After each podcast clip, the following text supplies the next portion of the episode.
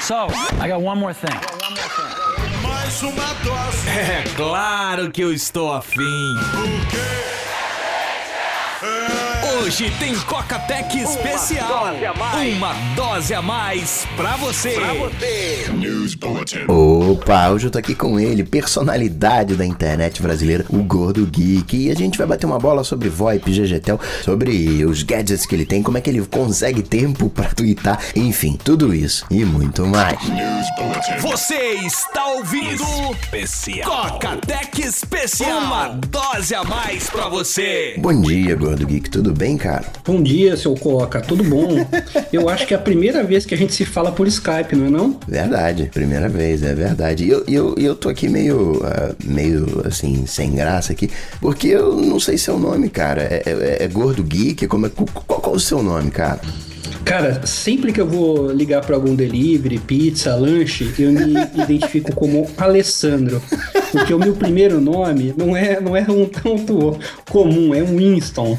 Então meu pai já pensou, ele falou, ó, vou dar um nome difícil, mas o segundo nome vai ser bem facinho. Então é Winston Alessandro. Ent- Então E você. também não é um nome pequeno, viu? Ó, é Winston Alessandro Goldoni Saura Rodrigues. Tem homenagem pra família toda. Bom, eu, eu, eu- ainda, ainda bem que eu, eu vou continuar com o Gordo Geek, cara. Melhor. e outra coisa que também ah, me chama atenção, né? Quando, quando, quando alguém, isso já aconteceu com você, assim, você tá andando na rua, alguém lá, sei lá, num shopping, o Gordo Geek te, te reconhecer e te chamar, não? Algumas vezes, cara. Como eu moro no interior, é um pouco mais difícil. Mas é, de vez em quando, assim, final de semana, eu vou pra Ribeirão com a família. Aconteceu umas duas vezes. A pessoa fica meio sem graça, fica olhando. Aí eu geralmente chego e falo, opa, beleza? Aí a pessoa fica um pouco mais aberta pra perguntar se realmente é, se não é. E, e você, você tá em, falando de cidade interior, é, é Matão. É um nome que faz jus à cidade, porque realmente tem, tem alguns terrenos aqui que tem um mato muito grande. E hoje, hoje você tá o quê? Com 28, 30 anos? ah, não sou tão mais tão garoto assim, tô com 33. Ah, já, já, já tem história, hein? Tenho, tenho um pouquinho, cara. Quando eu lembro dos. dos- Quando eu começo a ler umas notícias na, na internet, eu penso, caramba, eu sou da época de BBS, CQ, Mirk. Quando, quando você começou, você escutava as histórias de cartão de cartão perfurado e achava aquilo arcaico, né, cara? Esse cara é Exatamente. velho, né? E eu, e, eu, e eu cheguei a usar aqueles disquetes de 5 e 1 quarto, quando eu fazia é, aulinha de programação, de Clipper, COBOL, eu fazia meus trabalhos todos naqueles disquetes gigantes. Eu lembro, eu lembro. E, mas você falou aí 33 anos. Desses 33 anos, você tem o quê? 28 de Twitter, então? Quase, né? Você sabe que eu demorei, viu, cara? Porque quando. Até o, é, é o mesmo comportamento hoje com, com o Facebook. Eu, eu ainda não uso muito. Mas quem me levou pra criar a conta do Twitter foi o Rodrigo Merino, que na época a gente tinha um podcast. E ele falou: Não, você precisa criar tal, tal, tal. Aí comecei meio tímido, aí pegou gosto, né? Aí deslanchou. Por isso que eu tomo esse cuidado com, com o Facebook, senão já viu, né? Adeus vida, adeus trabalho. Não, porque. E, e, tem gente que twitta lá, tem algumas coisas automáticas, né? E, enfim. Mas você não, você tá lá, 8 horas da manhã, ok, tu tá tweetado, 10, o, o dia inteiro, a madrugada inteira, né? Passou, o, o cara tá lá. Quando você vai no, no, no- hotel lá, viajou, foi lá pros Estados Unidos tal, de férias, e aí o cara pergunta a profissão, você responde twitteiro? Como é que é? Cara, você sabe que nessas horas eu faço tanta coisa que até quando meus pais, eles não sabem ainda, assim, o que eu faço. De vez em quando eles chegam pra conversar tal, e eles vêm, "Que- mas o que, que você tá trabalhando aí? O que, que você faz? Porque eu trabalho em tantas, assim, áreas diferentes que, que, que fica até complicado, mas eu me defino como empresário. Aí debaixo disso sai um, sai um povo, tem um monte de ramificações. No, no Twitter hoje você tá com, com quantos mil seguidores? Cara, 9.600 e alguma coisinha. Deve estar chegando a 10. Eu sei esses números mais ou menos de cabeça, não é por ego não, viu? Não, não. É que é que geralmente quando é a pessoal de empresa de marketing manda e-mail tal perguntando assim que se quer participar de alguma campanha, eles sempre perguntam, né? Quantos seguidores você tem no Instagram? Quanto tem no Twitter? Quanto tem acesso de blog. Então você fica com esses números mais ou menos frescos aí na cabeça. E, e, e 10 mil seguidores, digamos aí, vamos colocar um, um, um nome bonito aí. Você tem 10 mil fãs. E quantos. Uh, quantos inimigos? Rapaz, você sabe que no começo eu tenho alguns toques. Entre eles, assim, sempre que aparecia algum robô, coisas automáticas, eu dava bloco. E, e eu parei com isso há uns dois anos, ó comecei a me tratar. eu tinha 2 mil usuários bloqueados. E há dois anos eu tinha, sei lá, 3 mil seguidores. Então tava aí quase, quase 80%. Agora de haters aparece muitos, né? Muita gente associa tudo que eu falo lá a coisas reais, né? E no meu perfil tá falando, gente, é brincadeira, são, são provocações, não é pra levar tudo a sério. Por exemplo, eu caio matando em cima do Android. E eu tenho dois Nexus 7, tenho dois Galaxy Tab, tenho um monte de smartphone Android. Então é pura sacanagem, mas muita gente leva a sério, né? Você não tem, você não tem time, né? O negócio é semear discórdia. Exatamente.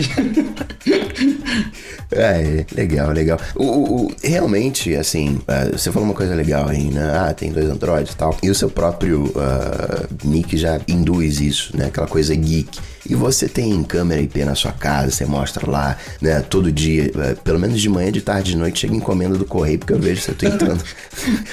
as, as comprinhas, aquela coisa toda. Como é que é esse seu lado geek? Até onde vai esse, esse lado geek? Tem algum limite? Não, não, isso. No meu banheiro não tem, não tem câmera para você tá, tá tudo liberado, não tem limite nenhum nessa coisa geek. Cara, nesse esquema de monitoramento, até o pessoal brinca, né? Poxa, mas você mora no interior, é uma cidade calma.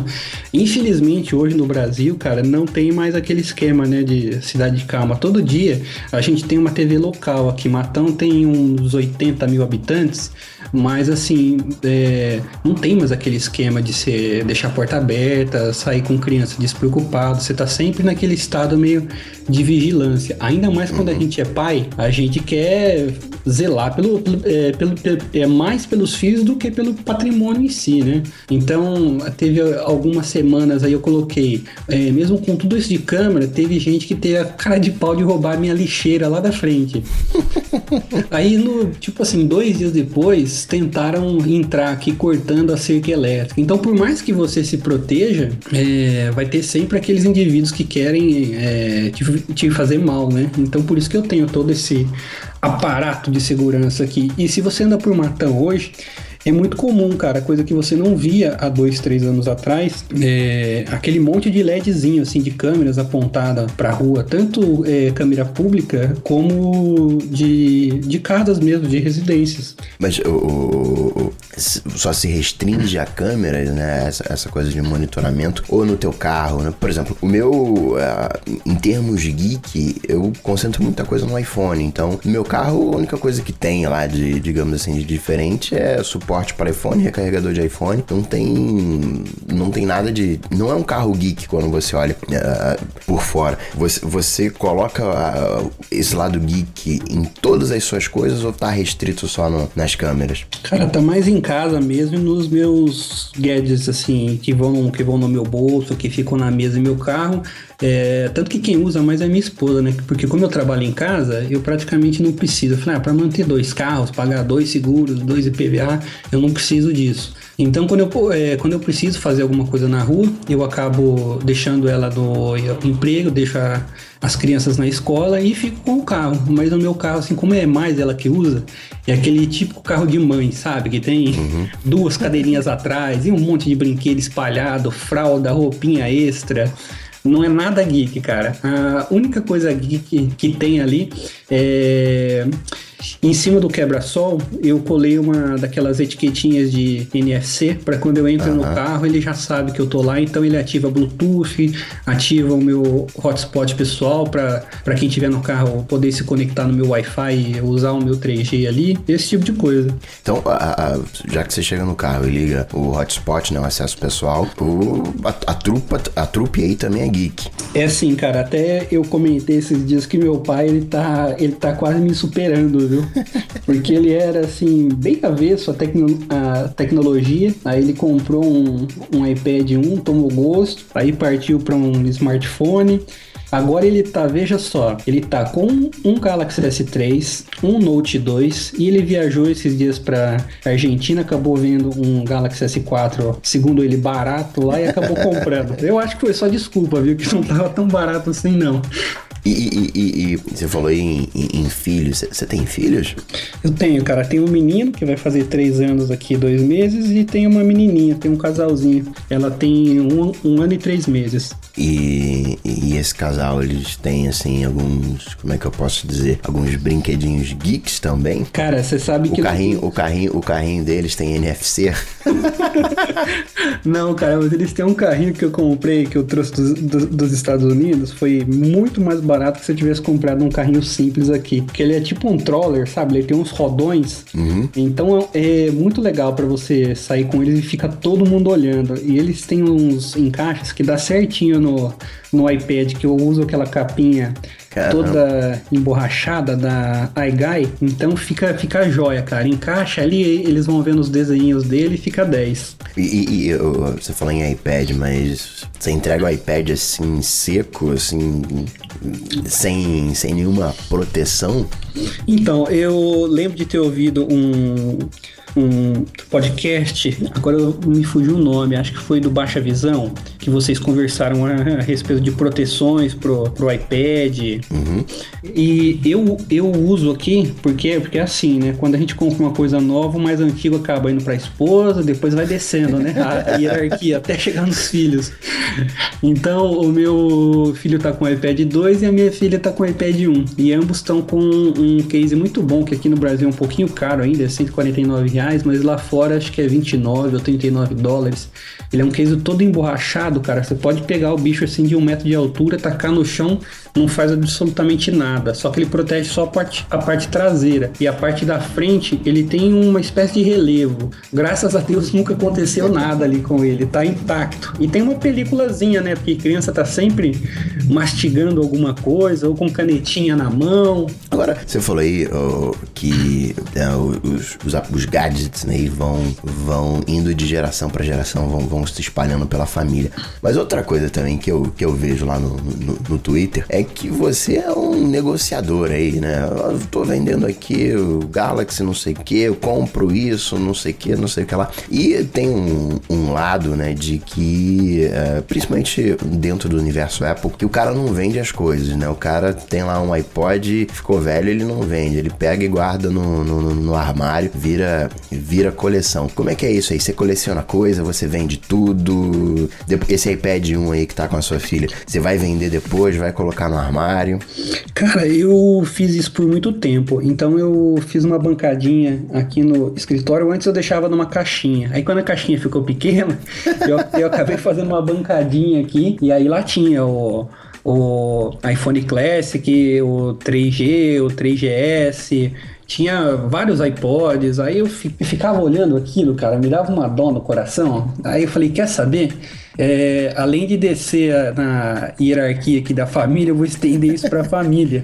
Então eu acabei dando o 2G foi para minha mãe, o 3G para o meu irmão, o 3GS para irmã e foi abrindo o leque. Então aqui hoje para mim não tem mais nada, cara. Tem acho que um iPod 2G ou 3G, alguma coisa assim, mas de resto assim de iPhone, iPad também eu passei para a família inteira. Agora, eu eu tô, tô recebendo aqui uma, uma chamada aqui, porque eu tenho que, tenho que perguntar isso aqui. Se você usa Android, por que, que seus filhos usam iOS? Você tá torturando eles ou tá se torturando? Você sabe que eu já. é, que eu só não coloquei o Galaxy Tab pra eles porque eu não achei uma capinha pequena, cara. Porque é, acho que de um ano e meio, dois anos pra cá, o iOS tem aquele acesso guiado, Guiado. né? Que você consegue bloquear, né? Porque É, no começo, cara, eu sofria demais com aquilo pelo seguinte: você coloca um videozinho pra criança e a criança é muito ativa, ela, ela, não, ela não consegue ficar parada vendo aquele vídeo. Então ela vai Verdade. explorando a tela, os botões. E, por exemplo, no iPad 1, que é o que a minha filha usa, nossa, cara, você vai viajar, você coloca o videozinho lá, daqui a pouco ela tá chorando que ela apertou o botão e tirou o vídeo. E isso é uma coisa que tem nos Androids, assim, acho que desde a versão 2, alguma coisa, você aperta um botãozinho lá, ele trava a tela, e aí você tem que fazer um movimento na tela, tipo um, tipo um desenho, né? Uhum. Pra você conseguir desbloqueá-lo. Mas não é por. é, é, voltando ao cerne da pergunta, não, não é nenhuma preferência, não, viu? É porque casou já de eu ter esses iPads parados e ter comprado essas capinhas também, porque se tivesse as pequenininhas aqui para os Androids também, eles usariam de boa. Entendi. Mas eu recomendo para quem for comprar, eu acho que o iPad vale mais apenas por, é, vale mais a pena por causa dos apps educacionais que tem, né? Você tem uma gama aí muito maior. Às vezes a gente acha que as coisas são construídas do dia para a noite, né? E não é assim. Tem, tem uma história. Eu lembro que eu, conheci né, o, o Gordo Geek em 2009, se eu não me engano. E eu fui olhar, né? E tinha um, um podcast, né? O podcast do Ponto Geek. Se eu não me engano, era de 2007, alguma coisa assim. Praticamente no surgimento do, do, do podcast. Quando é que você entrou pela, pra internet, digamos assim, Gordo Geek? Quando é que começou essa coisa de. Porque a, a gente falou aí, né, de, de brincadeira, essa coisa ah, de, de, de haters, né, de, de, de pilha, mas no final das contas existe um compartilhamento muito grande. Você pegou um produto, você faz um review, você ajuda as pessoas dentro do, dentro do possível. Existe uma coisa de, de, de compartilhar a informação e, né, esse, sei lá, esse espírito de blog, esse espírito uh, comunitário. Quando é que isso começou para você, Gordo Geek? Cara, foi entre 2006 e 2007, porque coincidiu aí com a minha, é, a minha mudança de empresa, porque a, até 2003 eu trabalhava, eu tinha uma empresa de uma loja de informática, onde a gente montava máquina, fazia servidor, todo esse tipo de serviço que, que loja faz. Uhum. Aí eu parei um pouquinho, fui estudar, fui fazer um MBA. Quando eu voltei, eu abri essa outra empresa que eu trabalho em casa. Então me permitiu ter essa flexibilidade, né, de estar de, de tá fazendo alguma coisa e poder é, ter, uma, ter uma telinha do lado aqui onde eu tô vendo é, Twitter, lendo notícia, fazendo outras coisas. Eu trabalho muito fazendo upload das coisas, tanto do, de, de, de, vídeos, né, como de programas que eu faço aqui, aí eu tenho que mandar isso para servidores fora. E a minha internet até um mês, um mês e pouquinho atrás era sofrível. Para eu fazer alguma coisa e mandar isso, nossa, demorava vários minutos. E nesse tempinho ocioso aí eu ficava, né, vendo notícias, apiando sites, interagindo pelo Twitter, por isso que eu tenho até esse, esse enorme número de tweets lá. Eu vi alguma coisa interessante, compartilhar, tô com o tempinho livre. Então, então você quer, você quer me dizer então que se eu fizer um, um estudo estatístico aí do seu número de, de tweetadas há dois meses atrás e no último mês vai estar tá menor, então, já que a tua internet ficou mais rápida? Vai, cara, bastante. Até, até, até de acho que um ano pra cá, porque quando começou a melhorar aqui um pouquinho, porque é, antes até eu tava com esqueminha de um router aqui que eu tava é, compartilhando pelo, pelo Team Beta. E acreditem ou não, usar o 3G da TIM aqui é mais rápido do que usar o Speed da Vivo, cara. Então você tá mal, hein? pra você ver, cara. Você tá mal. Nossa, agora que eu tô com 4 megas, que pra muita gente já é uma realidade há vários anos, eu tô no céu, cara. Minha produtividade aumentou muito. E eu, eu, sempre fico, às vezes eu tô em sites internacionais e tal, e aí eu vejo, ah, peraí, eu conheço aquele rosto ali, e aí eu não, peraí, isso é o Gordo Geek. E eu vejo o Gordo Geek na frente da, lá do, do clube de Nova York, né? Comemorando, rindo, cheio de gente. Por, por que, que você é tão famoso aí na, na, na, internet, Gordo Geek? Exatamente, cara. Foi esse o, o boom, assim, da, do Gordo Geek, né? Porque o meu perfil tinha lá, ficou muito tempo com 300 usuários, aí foi crescendo, crescendo, bateu a mil acho que depois de dois anos, assim, demorou bastante, não foi é, uma coisa do, do dia pra noite. E quando eu fui para Nova York, lá eu encontrei o Breno Mazzi, né, o arroba Mac Mazzi. Uhum. E eu tava com a minha esposa, ela tava grávida, a gente foi para passear, eu nem fui com a ideia de comprar o iPad, muito menos ficar na fila. Aí eu encontrei o Breno lá, ele falou, rapaz, não conheço ninguém aqui, vou ficar sozinho, fica aí comigo tal. Aí falei, puta, cara, minha esposa tá grávida, não dá. Ela já tava cansada, queria ir pro hotel. Eu falei, quer saber? Eu, vamos lá, a gente deixa ela lá e aí eu volto aqui, mas eu não sei se eu vou ficar a madrugada inteira, hein, cara. Tá muito frio. E aí, papo vai, papo vem, acabou que a gente ficou na fila, né? Eu, a gente tava na posição, se eu não me engano, entre 5 e 6, alguma coisa assim. Tinha pou, pouquíssimas pessoas na nossa frente. E aí, quando abriu, foi aquela muvuca, né? Estouro de boiada. Um passando na frente do outro. E muita gente foi com a ideia de comprar acessórios, né? Então queria capinha tal. Como eu comprei só o iPad mesmo, paguei no cartão rapidinho. é, quando eu passei o cartão, tava saindo assim, chega uma mocinha da Apple falando, ó, você foi o primeiro a comprar o iPad. Eu Opa! falei, "Ô, louco, como assim? Tinha mais gente na minha frente? Não, você foi o primeiro tal. Aí me levaram lá para um canto para ser entrevistado. Eu tava morrendo de vergonha, porque o meu inglês não é lá tão fluente assim, né? Aí apareceu gente de é, Reuters, CNN, um monte de lado fazendo pergunta. Eu, calma, calma. E, e aí, quando eu saí lá, né, é, bateram várias fotos, o pessoal me mandou, foi capa do Terra, IG, UOL, Globo, um monte, saiu em, em jornais também. É, a gente gravou uma matéria pra, pra Globo, né, eu fiquei uns 30 minutos lá, só que na edição acabou é, aqueles negócios, né, você, você, você fica 30 minutos gravando uma coisa e aí quando vai pra TV, em especial que eles resumem bastante, dá 30 40 segundos. Mas foi, foi, foi daí que apareceu o, o boom, né? E aí depois o Jorge Pontual, que foi quem me entrevistou também, ele, ele disse que na época ele não via uso nenhum pro iPad. E aí na nossa conversa, depois de, de 40 minutos eu mostrando pra ele o que dava pra fazer, ele pegou a fila também, foi lá e comprou um. e aí nos próximos dias ele, ele, ele ficou, né, tirando dúvidas. Ah, como que eu faço isso? Como é que eu faço aquilo outro? E dando RT nas coisas. E aí foi esse boom, né? Tipo, de, de mil passou pra 4 mil e alguma coisa. E aí, depois de alguns anos, né, 2010 pra cá, tá batendo aí quase, quase 10 mil seguidores. E, e você falou aí que você tinha uma empresa, agora tá trabalhando em casa, e você fez, né, MBA, né? Você fez faculdade de quê? Qual a sua formação, Gordo? Cara, isso é uma coisa assim que geralmente quando eu começo a postar muito gadget, o pessoal mais novo fala: Pô, rapaz, eu quero seguir essa profissão aí, porque todo dia chega coisa na casa desse rapaz. então o pessoal me pergunta demais. Eu sou formado pela FATEC aqui de Taquaritinga, uma cidade próxima que fica a uns 60 quilômetros. Em processamento de dados. Hoje eu acho que nem tem mais esse curso, né? Juntaram em sistemas de informação, alguma coisa assim. E durante a faculdade, eu sempre fui fazendo muitos cursos, né? Antes mesmo da faculdade, eu já sabia fazer programa, já tinha programa instalado em cliente, rodando Clipper, COBOL, Pascal, tinha uma porrada de coisa.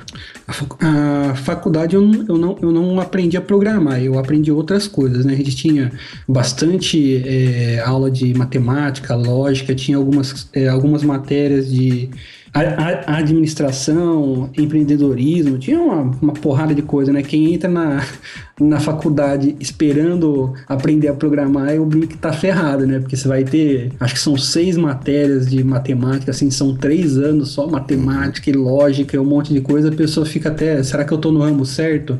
Então, quem espera seguir carreira aí tem que entrar sabendo que tem que gostar bastante de matemática e lógica, viu? Senão vai entrar, vai tomar aquele susto e falar, pô, tô fazendo a coisa errada. Ah, e tem uma, uma, uma outra coisa também, né? Quando né, você, você dorme quantas horas por dia?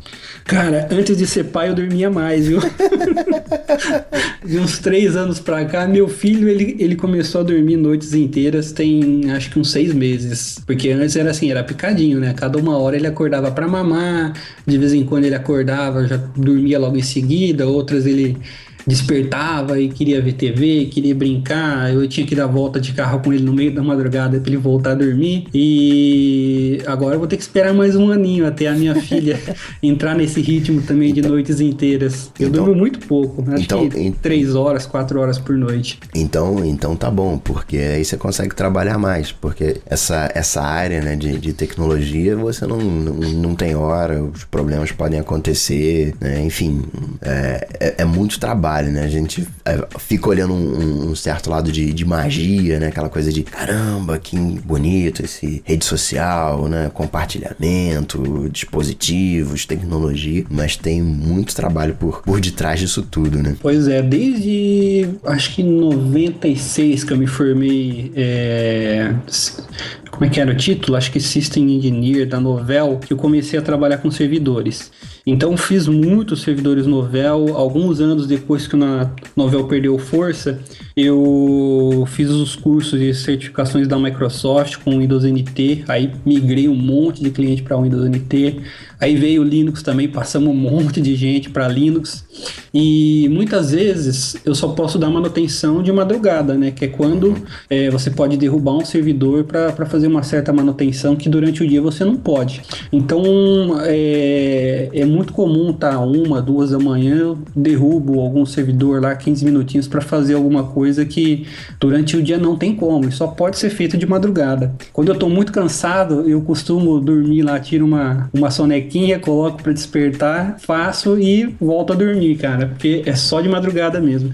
Isso acaba desregulando todo o nosso sono, né? Às vezes você consegue encaixar aí 4, 5 dias sem manutenção, quando você chega 9, 10 horas da noite você tá com sono, acontece alguma coisa que você tem que, que ir lá apagar aquele incêndio. E não tem como, cara, mesmo quando eu tô de férias, é 24 por 7, 365 dias no ano, sempre alerta. E aí, acho que a gente chegou no, no, num ponto legal aí. É, em 2007, né, foi quando você abriu essa empresa que permitiu você trabalhar em casa. O que, que você faz que permite que você trabalhe em casa? Eu trabalho em vários ramos, cara. É, eu tenho parte dos clientes estão é, comigo desde antes de 2000, que eu é, fiz o servidor, fui lá na empresa deles, coloquei o servidor.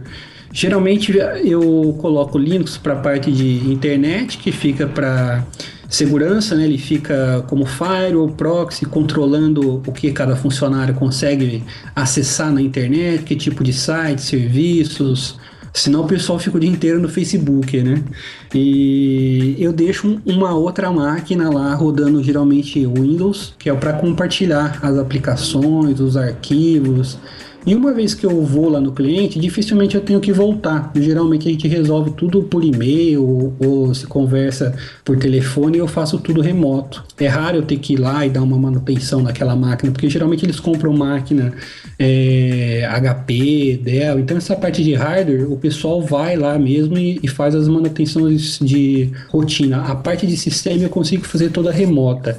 E eu tenho essa outra, é, esse outro segmento dentro da empresa que é a Husting VoIP, que eu cuido da parte de servidores que provedores usam. Então, nós temos acho que mais de 3.500 cidades que têm provedores de internet sem fio.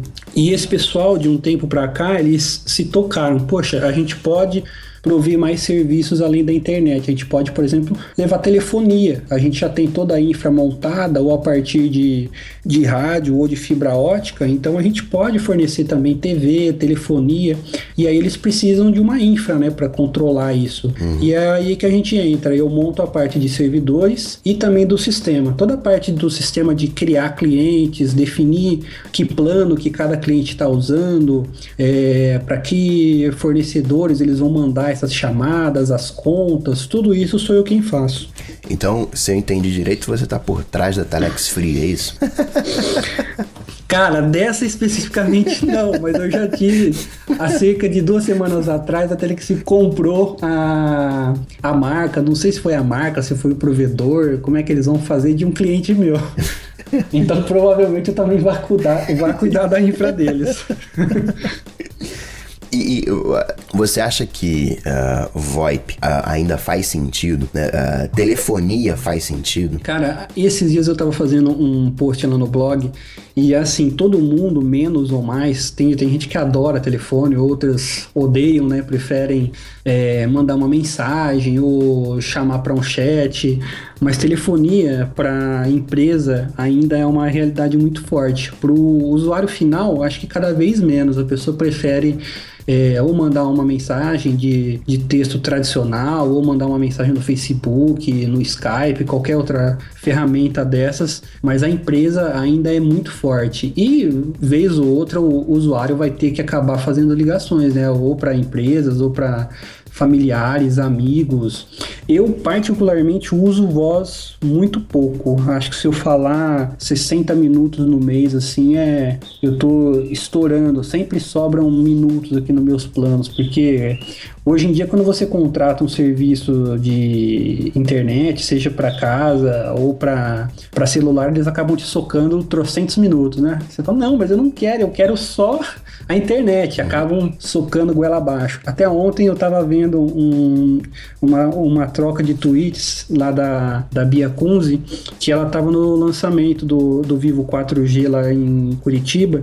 E é engraçado, né? Que as operadoras sempre atrelam isso, né? Para você conseguir o, o 4G numa franquia lá, vamos supor, de, de 6 GB de tráfego, você tem que levar mais trocentos minutos. minutos junto. E ninguém quer, né? Cê, então. Você acha que a é, é, é, o que? Mudar, mudar a tarifação com 4G que tá, não tem mais canal de voz, é só canal de dados. A voz é um, é um dado que é trafegado pelo canal de dados. E de repente isso vire mega trafegado ao longo do tempo, ou fique limitado. O que, que, que você acha que tende a acontecer? Eu acho que vai demorar bastante, viu, cara? Principalmente aqui no Brasil. Lá fora, talvez a mudança seja mais rápida mas aqui eu acho que a mudança vai ser cada vez mais lenta.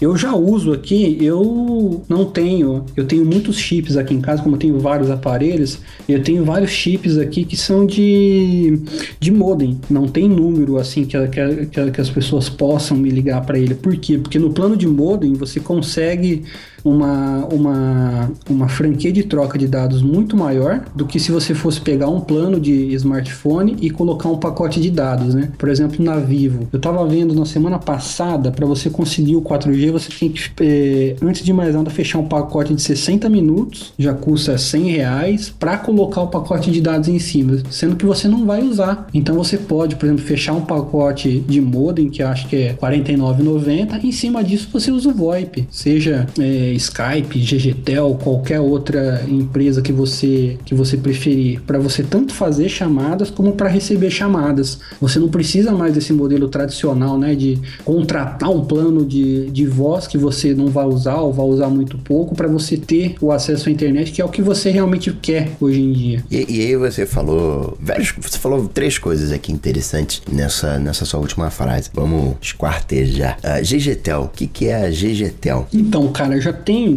alguns anos que, graças a Deus, eu não pago mais é, tarifa de, de DDD para telefônica, claro, essas outras empresas, porque é, como eu faço a infra de VoIP, eu acabei me beneficiando disso, porque eu já estava sabendo disso antes, né? Então eu contratei com um dos meus clientes um plano para minha família e aí a gente se fala de graça, né? Mesmo estando no, no celular pelo, pelo 3G. Peraí, peraí, peraí, peraí, peraí. Você contratou mesmo ou faz que nem aquele pessoal que liga uh, telefone na rua, né? Que sobe no poste, aí puxa um, um, par de fios ali, não sabe de quem é aquela linha, linha ali, liga, fala, fica três horas falando lá com, com a família e desliga, confessa.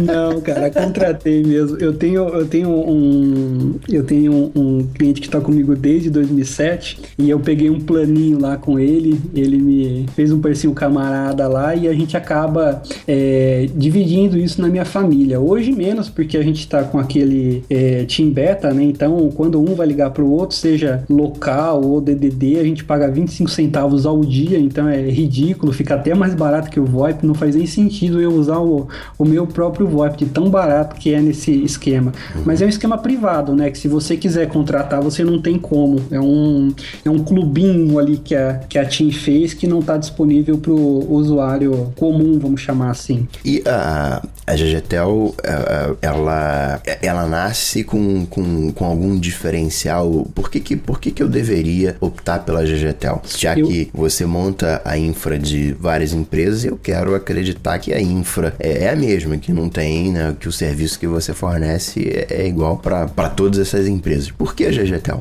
Na verdade, cara, acho que a palavra-chave da GGTEL é flexibilidade. Eu tô vendo mais como usuário de como eu gostaria de ser tratado contratado como eu gostaria de contratar é, pacotes e serviços do que como empresário, de tentar empurrar uma coisa para o nosso cliente que é melhor é, para o nosso lado como empresário. Por exemplo, eu tenho muitos clientes que eu, assim, que eu tenho mais liberdade, que eu falo, cara, como é que você pratica isso? O seu, o seu cliente não, não acha ruim, ele não se sente preso, por exemplo. Peraí, peraí, peraí, peraí. Eu acho que o seu áudio tá. ficou robótico. O meu. Voltou, normal agora. A minha de, de, de, gra, de gra, parou de gravar.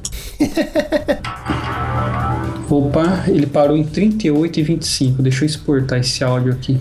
Não, mas tá, tá certo Cara- que eu tô gravando aqui, tá com 39. Cara, que gozado. A gente gravou mais de duas horas esses dias. Ele gravou de boa, na maciota. Você quer fazer a pergunta de novo? Eu começo de novo? Ou... Não, pode responder, pode responder. Você, você tá gravando agora de novo, né? Tô, já, já disparei aqui. Deixa só eu.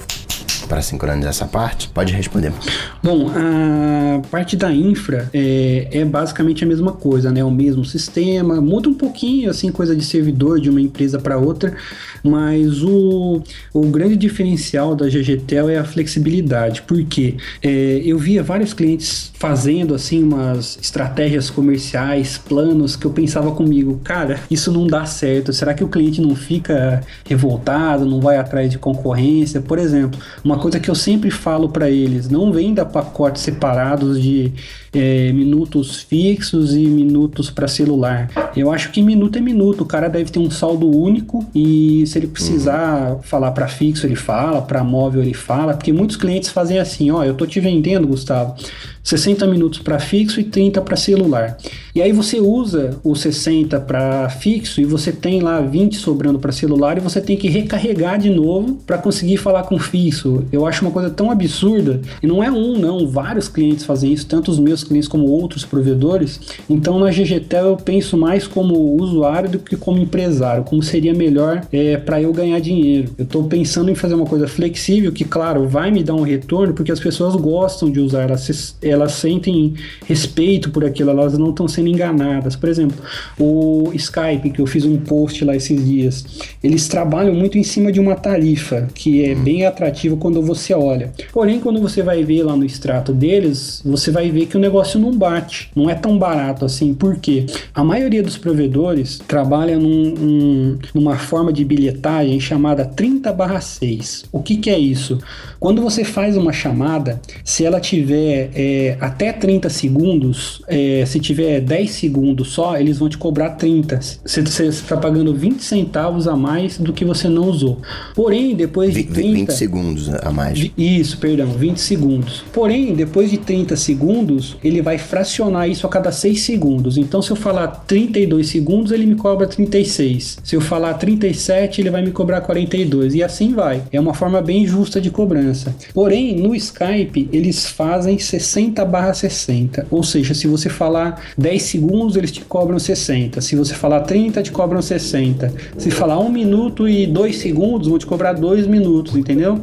Então, na prática, quando você vai ver isso, é, aumenta muito a margem de lucro deles, porque você acha que está pagando 1 minuto e 2 e na verdade está pagando 2 minutos. Então, todos esses tipos de prática a gente não trabalha na GGTEL. A gente pega sempre o que é melhor pro nosso usuário, porque ele vai ver isso e ele vai falar: pô, essa empresa me respeita, eu quero usar essa empresa e não Skype ou a, ou a, ou a B, A, B ou C. Então, o, o Skype cobra é, 60, 60. Exato. E É o você- chamado minuto cheio, né? Minuto cheio. E a GGTEL é 30 barra 6. 30 barra 6. Eu, eu, eu fiz um post sobre isso e tem alguns gráficos de comparação. Depois eu te passo para você colocar aí nas, nas notas. Quem tiver interesse, vocês vão ver que se você jogar isso numa planilha, fazer uma simulação, o que parece barato lá no Skype, na verdade é muito mais caro. E não é só o Skype que faz isso, não. Você é, afinada, o All VoIP, Terra VoIP, eram todas assim. Eles divulgam uma tarifa mais baixa, mas para chamar atenção, só que na prática, quando você vai ver no extrato, você tá pagando muito mais. Um, te- quando eu, eu ligo lá para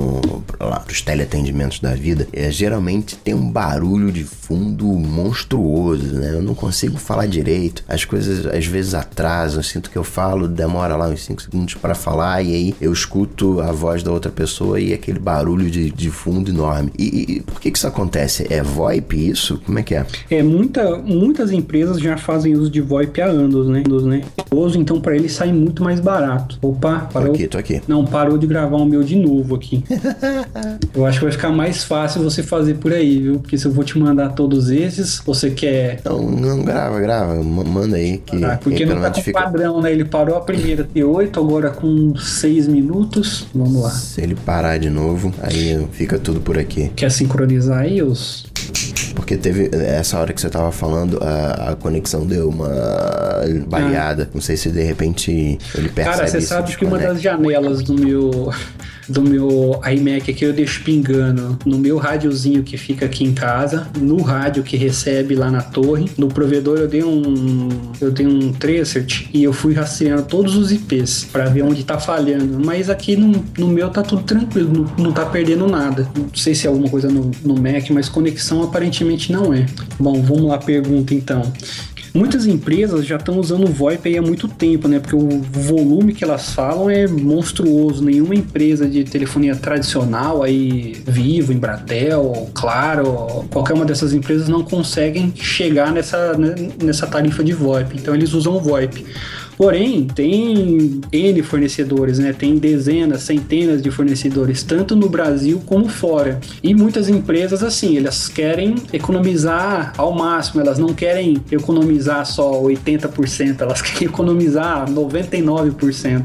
Então, eles contratam aí fornecedores bem ruins, muitos estão fora, fora do país. Então, é, quando eles se fazem uma chamada ou quando você está falando com eles, o seu, o seu sinal para chegar lá passa por vários equipamentos, né? E, e- quando vai para fora do país, então você imagina o, o delay que isso cau- causa a degradação da qualidade da voz. Tem muitos é, call centers que me ligam ou que eu ligo para eles, é impossível, cara. Eu não consigo falar. Mas- É muito ruim. Mas, mas, ah, tecnicamente a qualidade de voz, se eu, se eu trouxer os servidores pro Brasil, se eu fizer uma infra legal, eu vou ter a, a percepção de uma ligação de, de voz padrão. Sim, perfeita. Às, às É, vezes, às vezes o celular ele fica picotando, né? Aquela coisa. No- pode acontecer isso também no VoIP, não? Pode porque tem vários fatores é, é, embutidos aí, né? Porque muitas vezes a qualidade da chamada dá uma oscilada dependendo da rede 3G ou, ou- ou até a rede fixa que o cliente está usando, né? Por exemplo, numa empresa. É, geralmente, quando você faz um projeto de VoIP, você coloca equipamentos lá no router, lá no, lá no bico da sua conexão, para ele dar prioridade para os pacotes de voz. Porém, algumas empresas não fazem isso. Então, um, um usuário lá começou a ver o YouTube, outro está fazendo um download, outro disparou um torrent. Tudo isso acaba interferindo na qualidade, né? Ele rouba a banda do VoIP e aí é quando acontecem aqueles problemas de, de cair ou de metalizar, ficar voz robótica, esse tipo de coisa. Agora, se você fizer um projeto certinho, não tem por que dar errado. Vai ficar é, voz com qualidade, sem atraso nenhum. Como, como curiosidade, aí você falou de né, o roteador e tem que colocar lá alguma coisa para dar prioridade aos pacotes de VoIP. Em termos de infraestrutura, o que que precisa para montar um, um, um VoIP? Para montar um provedor VoIP, É, se eu quisesse, ah, eu, eu quero fazer um, um, VoIP agora. De pronto eu já imagino aqui que eu preciso de um telefone diferente, né? Um telefone, sei lá, um telefone Wi-Fi. Como é, como é que é isso? O que, que eu preciso de equipamento? Isso vai se conectar aonde? E qual, qual o caminho por, por, de- por debaixo dos panos, né? Pro VoIP Certo. acontecer? Bom, da parte do provedor, ele pode começar aí com um investimento que não, que não chega nem a mil reais por mês de infraestrutura para ele, e tem outros que investem muito mais que isso, porque você pode manter a sua infra dentro de um, de um data center mais barato, como Wallhost, Local Web, que não é o foco deles trabalhar com serviço de excelência, eles focam mais preço do que qualidade, ou você pode trabalhar num data center mais, é mais parrudo, né, mais voltado para o público corporativo, aplicativo, que é bem mais caro. Então vamos tirar essa parte do provedor. Vamos supor que você tá com uma infra legal 100%. Uhum. Vamos focar no usuário agora. O que, que ele vai precisar? É, ele pode usar tanto equipamentos diferentes, como um telefone IP ou uma caixinha que parece um roteadorzinho sem fio chamado ATA, que é adaptador telefônico analógico. Ele vai, você conecta ele na sua rede, nesse cabinho RJ45, e aí ele vai sair com uma ou duas saidinhas RJ11, que é aquele pininho de telefone. Então você com um telefone tradicional, você pode plugar nessa caixinha e aí ele vai se conectar, ele vai virar, ele vai transformar o seu telefone comum num telefone IP. Então você vai ter ali o seu o seu ramal, a sua linha VoIP ali. E tem também os telefones IPs, né, que você conecta tanto via rede cabo ou via rede Wi-Fi. Só que são aparelhos mais caros, né? São mais mais modernos, mais novos. Você não vai aproveitar um telefone que você já tenha. Você pode usar o seu smartphone ou até o seu tablet, porque você não precisa de um, de um, de um chip de telefonia nele, né? Você eu, vai rodar. Eu, eu, eu, posso, eu posso usar o, o, meu iPhone como, como VoIP? Pode. É como eu uso já, já tem um tempinho, né? Você pode usar hum. tanto iPhone, Android, Windows Phone, Symbian tem, tem appzinho para todas as plataformas. Então, então eu posso transformar o meu iPod Touch num telefone? Exatamente. O seu tablet, o seu iPad, que não é o 3G, você também pode ter uma, uma linha nele. Hum, e aí, ok, tem, tem esse equipamento, você falou de, de provedor. E é, eu tenho então que contratar um provedor, eu não posso virar, eu, eu, eu, eu não, não é que nem e-mail, assim, sei lá, não, não, eu preciso ter um intermediário no meio do, do da, da, jogada. Exatamente. Quando você é, faz um provedor, eu é, quando eu tive a ideia da, da GGTEL lá no começo de abril que eu compartilhei no, no blog, eu dei muita cabeçada, sofri represárias e tal pelo seguinte. Eu, eu quis compartilhar uma coisa que eu, como usuário, já usava é, para todo mundo. Só que quando você trabalha, quando você lança um serviço de telecomunicações do Brasil, não é como você lançar um serviço de e-mail ou um aplicativo para celular, que você não tem, que não é um mercado regulado. Quando você trabalha com telecom no Brasil, você está sujeito a várias normas aí da Anatel e de um monte de, de, de órgãos que vão te controlar e ver se você está prestando um bom serviço ou não. Então, é, de cara, vamos supor que o Gustavo quer abrir uma empresa de telefonia. Ele não pode só pegar um servidor e colocar o aplicativo lá, como se fosse um serviço de e-mail, por exemplo, ou um serviço de, de mensagens instantâneas. Uhum. É, você vai precisar fazer todo um projeto técnico, submeter isso para a Anatel, recolher uma pequena taxinha lá de, de 9 mil reais, esperar de 3 a 6 meses para eles darem o aval, aí você pode começar a sua suas operações. É, como que a GGTEL conseguiu passar por tudo isso e ela não tem nem três meses? É, logo que eu lancei essa ideia, eu, eu vi que ia começar a chover problema, porque eu recebi um monte de, de ligação falando que ia me denunciar e que a Polícia Federal ia causar, tal, tal, tal, porque eu tava, lancei com preços muito baixos, né? Acabei incomodando muita gente. Então, o que eu fiz? Como eu já montei é, dezenas de provedores, eu cheguei em um aqui que é, que é bem meu amigo e falei: Ó, como hoje eu sei que vocês trabalham só com o mercado corporativo, vocês não querem trabalhar com o público residencial também, que é uma coisa que vocês não atendem? E num primeiro momento, puta, cara, mas público residencial dá tanto, dá tanto trabalho, por isso que a gente não trabalha hoje. Porque, lógico, para eles é muito mais interessante vender para uma empresa que gasta mil reais por mês do que atender 100 de 10 reais, né? E aí eu falei, bom, mas eu quero bancar essa ideia, cara. Eu, eu quero atender esse pessoal. Eu posso usar a sua infra, a gente pode trabalhar em cima é, de toda a infra que você já tem, usando as suas licenças, a gente faz o faturamento feito por vocês. E eles falam: bom, se, se é você que vai cuidar disso, só vai entrar dinheiro pra gente, por que não, né? Então foi aí que eu me associei a um, a um cliente meu chamado Vox11. Eles estão no mercado desde 2004 e eles têm quase 5 mil clientes já corporativos, só que não atendiam esse público doméstico, né? E aí eu fiquei responsável então pela operação doméstica deles que a gente chamou de GGTEL. Entendi. E aí você falou aí de, de preço. Quais são os, os preços que a GGTEL pratica?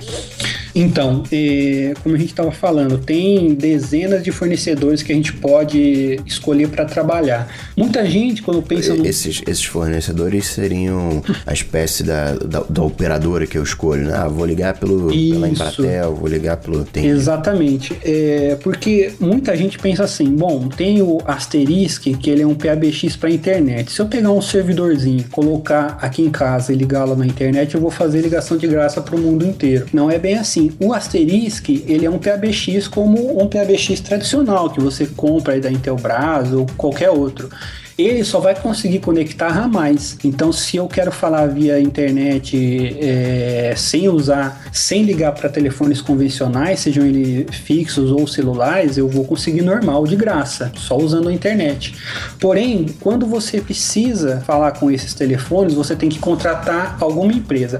É como você pegar um desses routers é, Wi-Fi e você liga ele. Se você não espetar nada na porta WAN nele, nenhuma operadora, você só consegue trocar arquivos entre os computadores que estão ligados a ele, sejam via cabos ou via Wi-Fi. Para ter acesso à internet, você precisa contratar uma operadora, uma ou mais, né? A No caso do VoIP, A, a ligação precisa sair daquele mundinho e cair dentro do Exatamente. universo da telefonia, né? Exato, você tem que ligar com o que o pessoal chama de rede pública de telefonia, que é onde estão todos esses telefones, né, fixos e móveis. E muitas empresas fazem isso contratando várias operadoras, outras menos, porque assim, você pode originar essa chamada de uma única operadora. Por, por exemplo, nós estamos na Alog lá do Rio de Janeiro. Então, se a minha chamada parte de lá, ela vai binar sempre com aquele número porque ela está partindo daquela central. Porém, é, para é, ter uma qualidade e um custo menor para o nosso usuário, o que, que a gente faz? A gente contrata operadoras em certas cidades chaves. Então, por exemplo, São Paulo, Rio de Janeiro, Belo Horizonte, Fortaleza, várias capitais e várias cidades é, que tem mais fluxo, a gente procura fechar com um provedor local naquela cidade, porque quando você faz uma chamada, ela vai via internet da sua casa até o Rio de Janeiro para nossa central e depois ela vai também via internet até a cidade que você quer falar e ela parte de lá para o número que você está chamando como se fosse uma chamada local. Então ela sai com mais qualidade e ela sai mais barata. Se você eh, fosse usar somente uma conexão, como é que seria? Ela iria via internet da sua casa até a nossa central no Rio e de lá a gente já ia fazer um DDD para a cidade que você quer falar, ou seja, ela ia ficar mais cara, ia estar passando via satélite, que é muito pior do que você usar a internet, né? Que hoje é praticamente todo via fibra, quando uma operadora trabalha com outra. Então, além de você ter uma qualidade melhor, você tem um custo reduzido também, porque você você está pagando uma chamada local e não uma chamada nacional, né? Que seria o DDD. Na GGT hoje, finalmente respondendo a sua pergunta, Gustavo, a gente tem aí quase 500 cidades que a pessoa vai pagar 8 centavos o minuto, que seriam as chamadas locais, onde a gente tem essas conexões locais, e todas as outras para fixo são 16 centavos. Para o celular, são é, 39 centavos, independente se é local ou não, porque a gente não conseguiu fechar é, boas parcerias ainda para estar reduzindo esse, esse valor. A gente está sempre trabalhando, assim, procurando novas empresas, só que muitas são reprovadas no- nos nossos testes internos. A gente nem chega a abrir um teste público, porque a gente sente ou que o suporte não é legal, a qualidade da chamada não é legal, tem muito delay, eco, picota. Então a gente nem a gente nem abre isso. Agora, quando passa nos nossos testes internos, o que, que a gente faz? A gente convida um grupo de usuários também para testar, né? Para abrir esse leque. É como se fosse a Apple lançando aí os seus iOS 7 beta, o seu Mavericks beta, para você abrir essa base e ver não só o que os nossos técnicos internos estão achando dessa empresa, como os nossos usuários também. E se todo mundo aprovar, aí sim a gente abre para os outros usuários. Se não, morre antes mesmo. Você falou uma, uma, uma coisa aí, eco, né? E, e eu já me deparei com chamadas de VoIP com eco. Por que que acontece esse eco? Na verdade, não tem só um fator, tá? Tem, tem vários fatores. Tanto é, que é, é, eu tenho um aplicativo e é engraçado porque tem lá uma opção supressão de eco. Isso, tem um também que é supressão de silêncio, né? Supressão de ruído. Tem muitos é, softphones que você usa no seu smartphone ou tem esses telefones IPs também que eles têm esse tipo de recurso. Eles tentam dar uma melhorada, eles analisam a sua voz, né, e tentam dar uma corrigida ali. É sempre bom porque a internet a gente nunca sabe, né, daquelas osciladas, às vezes tá legal, às vezes não. Mas assim, para sua qualidade, é, para sua ligação ter qualidade, ela não vai depender só da sua operadora, porque como usa internet, você tem que saber também se a sua internet naquele momento tá, tá legal. Mas, mas, mas, isso geraria eco, porque eu entendo que picote, eu entendo que, uh, por exemplo, eu não me lembro agora, mas, uh, por exemplo, no próprio Skype aqui, falhou e, e, parou. Eu já usei outros, outros serviços que a voz vem correndo, né? Que eles meio que congelam e a voz vem correndo, vem acelerado, né? E você não perde a informação. Eu entendo tecnicamente que isso aconteça, mas o, o, o eco é uma coisa que eu fico, mas por, por que que dá eco, né? Ó, geralmente acontece eco quando é porque assim tem, tem a internet é uma concha de retalhos, né? Tem vários equipamentos conversando e nem todos do mesmo modelo, do mesmo fabricante. É, com VoIP é exatamente a mesma coisa. Então vamos supor que a gente tem uma central é, X lá na log, tá rodando o Asterisk versão 1.8 com os codecs XYZ. Se a gente liga para uma outra central exatamente igual, a chance de dar problema é mínima. Mas na internet isso nunca acontece, né? É sempre equipamentos diferentes rodando, é, rodando versões diferentes de softwares. Tem uma coisa chamada codec que é como a sua voz é convertida de analógica para digital para estar tá passando na internet e depois do outro lado ela faz o processo inverso, né? Ela transforma do, do digital para o analógico. E muitas vezes acontece o seguinte: o seu equipamento aí está conversando, por exemplo, num padrão chamado G729A. Aí no meio do caminho tem um lá que é GSM, e aí na ponta final tem um que é G711. Então ele, ele acaba convertendo tanto a sua voz que pode gerar todo tipo de problema, inclusive o eco. O eco, então, a gente, a gente pode classificar como se fosse um ruído, né? Você está fazendo conver... Você está convertendo, digamos, a imagem de JPG para PNG e depois vira um JPG mais compactado ainda, e depois você quer voltar à qualidade original, não consegue você fica com ruído e esse ruído acaba virando o eco. Exatamente. Entendi, entendi. Você falou aí de, de, de softphone. Softphone é o, é o que eu uso pra, no, meu, no, no meu iPhone, no, no meu tablet, no meu iPod Touch, para acessar essa, essa rede VoIP, é isso? Isso, exatamente. O mais conhecido aí acredito que seja o Skype, né? Ele nada mais é do que um softphone é, você vai transformar o seu aparelho, que nem sempre é um celular, né? Pode ser um tablet, pode ser um iPod Touch, num, num dispositivo telefônico. Por isso ele chama softphone. E tem aí tanto o Skype como tem dezenas, centenas de, de softphones, alguns pagos, outros gratuitos. Os gratuitos, geralmente eles são bem simples, eles não têm é, função para você gravar chamada, essa, essa supressão de ruídos, não tem função de economizar banda. Os, os pagos, geralmente eles oferecem isso como recurso extra para te convencer a comprar.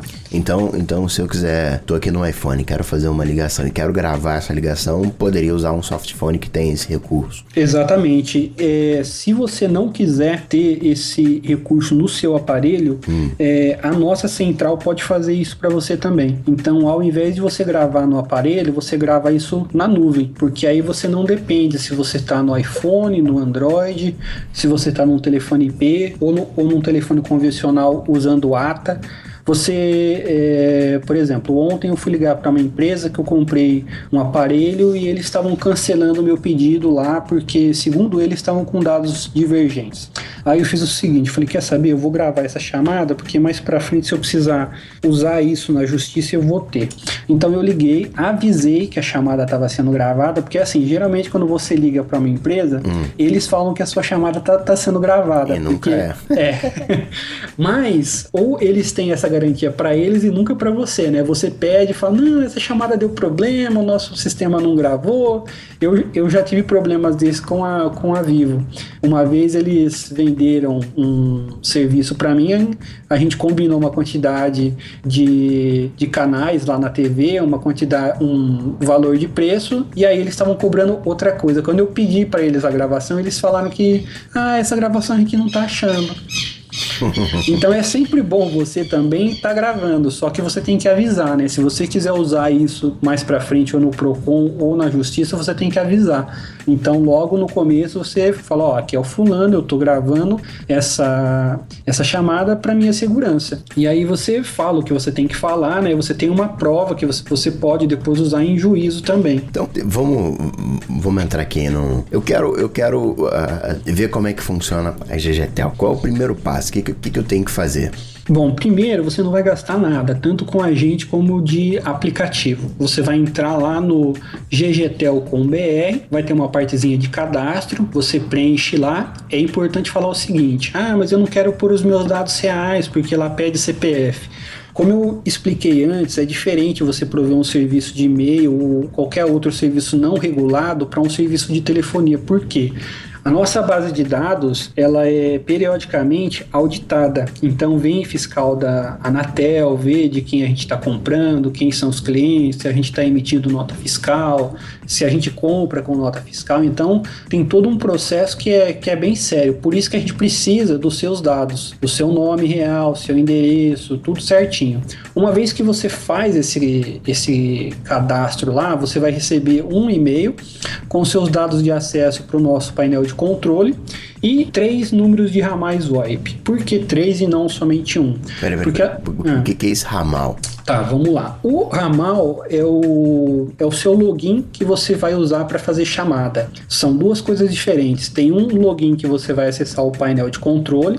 Lá no painel você vai ver o seu saldo, os extratos, vai comprar crédito e tem um outro login que você vai colocar para fazer as chamadas em si. A gente está mandando três pelo seguinte: é, geralmente você quer compartilhar isso ou com a sua namorada, com a, com a sua esposa, com os seus pais. Então você pode ter um saldo único. Então você compra lá 10 reais e você compartilha isso com a sua mãe, namorada, com quem você quiser. Posso, posso, posso fazer uma analogia? É como se eu tivesse contratando a TV de assinatura, né? Só que tem dois pontos adicionais, é isso? Exatamente. Você não tem que abrir uma conta para sua esposa, uma conta para sua mãe. Você pode abrir somente uma conta, comprar crédito uma única vez e aí quem precisar vai lá e usa desse crédito. Se você quiser abrir uma conta para cada um, para separar melhor, para um não usar crédito do outro, você pode.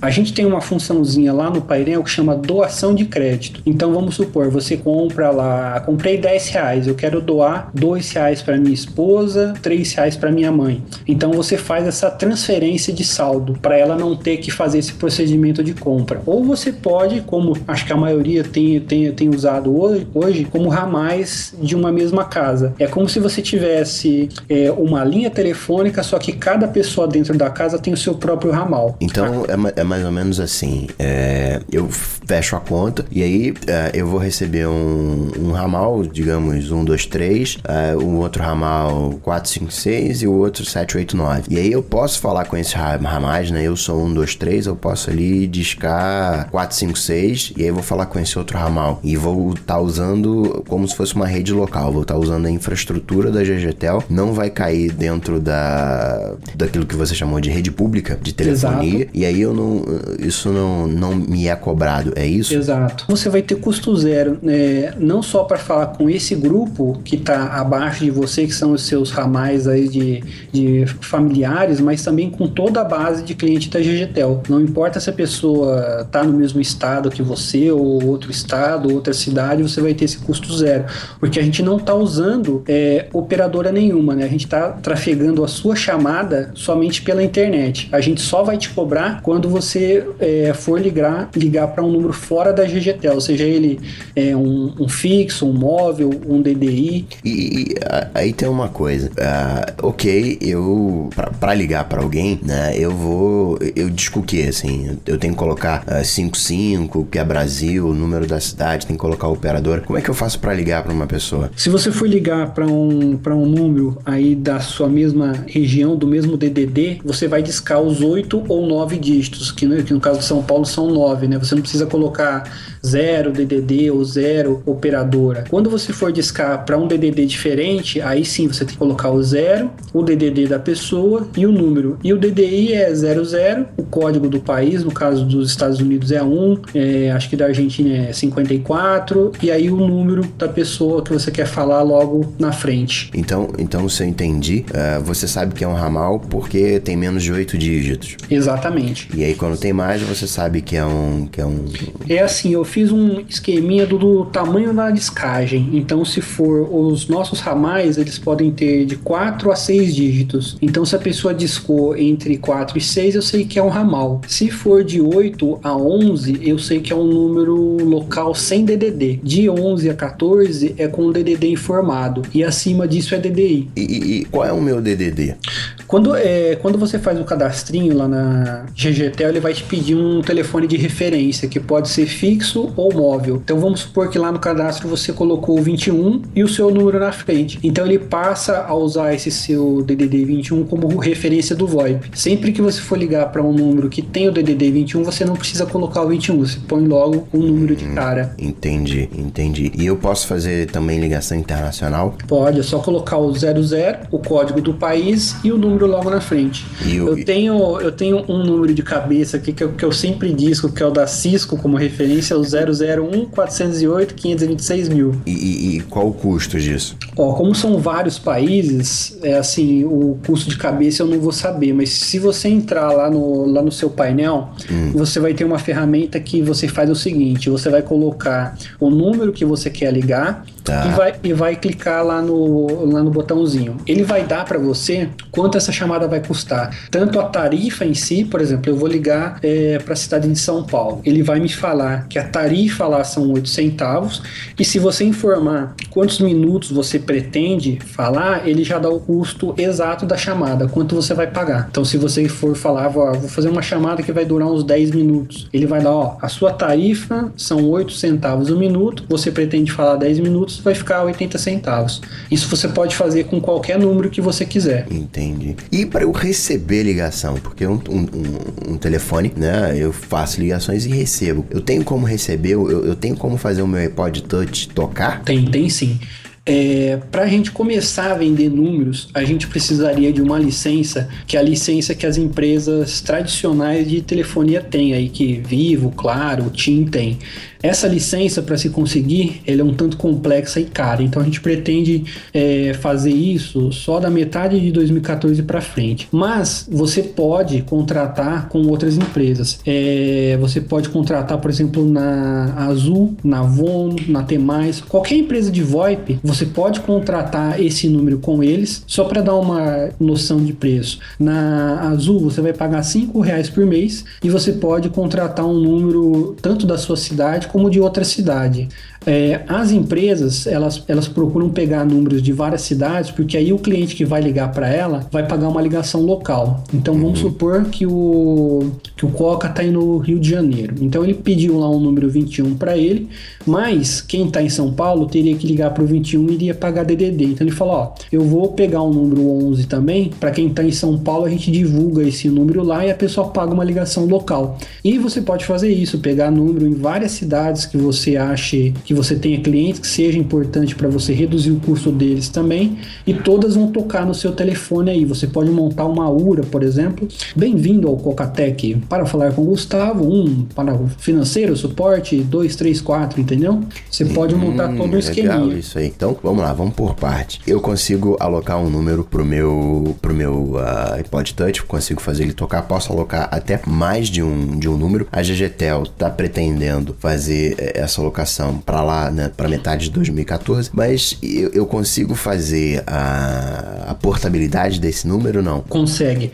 É, só que assim, você só consegue portar dentro daquela. É, são, são, são as mesmas regrinhas que você tem na telefonia tradicional, né? Se você está mudando de uma cidade para outra, você não vai conseguir portar um número. Uhum, mas okay. se você está na mesma cidade, não tem problema. Tipo, ah, eu tô na Azul eu tô divulgando já esse número. Quando a GGTEL é, tiver esse serviço disponível, eu posso portar para vocês para ter uma conta única e não pagar esses cinco reais separados? Pode sim. E você falou aí de, eh, de URA, né? Então, eh, existe esse, essa aplicação empresa? Existe sim, até para pessoa física, né? Se você quiser fazer, é, ter um número só para toda a sua família, você faz uma gravaçãozinha, manda esse MP3 pra gente e aí a gente vai colocar lá com a sua voz, personalizado, tudo certinho algo como assim: você ligou para a família do fulano para falar com a, vamos supor, com a esposa que chama Ana, digite 1. Um. Para falar com o José, diz que 2. Fulana diz que 3, entendeu? Ou deixa cair na caixa postal.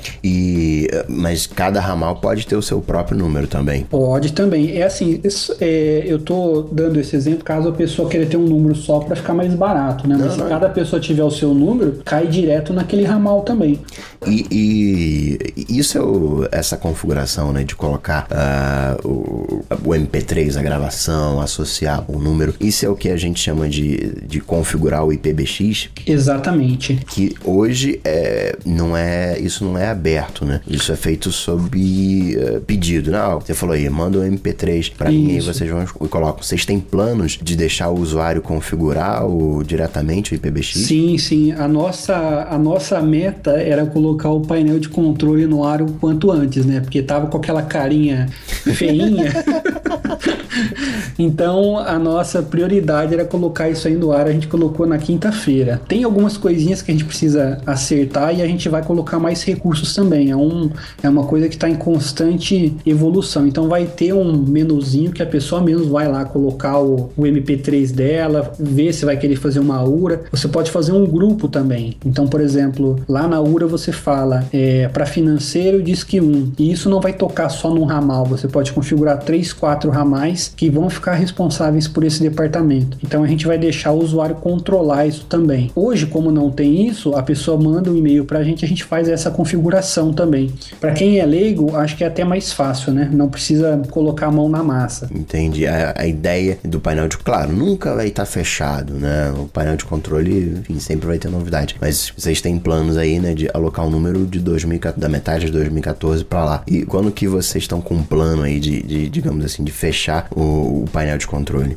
Então, hoje lá no painel você tem dois tipos de extrato. Hum. Tem um extrato que é o resumido, onde tem os gráficos, e tem o detalhado. Detalhado você vai ver cada chamada, quando ela foi originada, para que número, é, para que cidade foi, quanto tempo você ficou falando. É, a tarifa, por exemplo, se for local é 8, se for nacional é 16 e o custo real daquela chamada.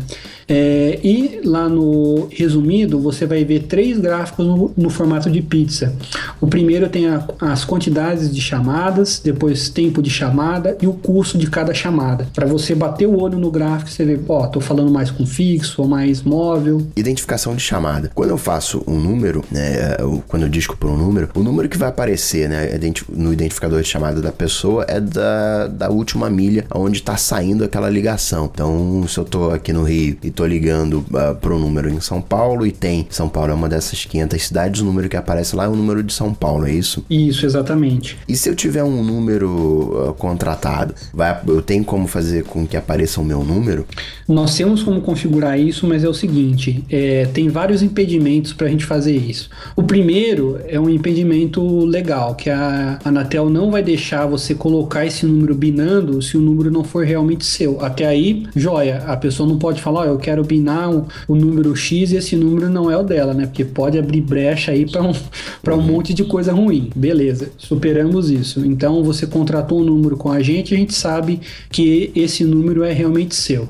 Aí a gente tem que ver com o fornecedor se ele tem esse recurso que é chamado de CLI. Então, tem fornecedores locais que eles é, permitem a gente mandar essa numeração e eles vão mudar lá nos cabeçalhos, né, para estar tá binando o número do assinante e não o número deles e tem alguns que não permitem isso. Então, como cada cidade tem uma central diferente, um sistema diferente, são contratos diferentes, a gente não pode é, garantir para a pessoa esse, esse serviço, entendeu? Então, cada número, por enquanto, ele vai é, binar conforme a central que ele, que ele partir essa chamada.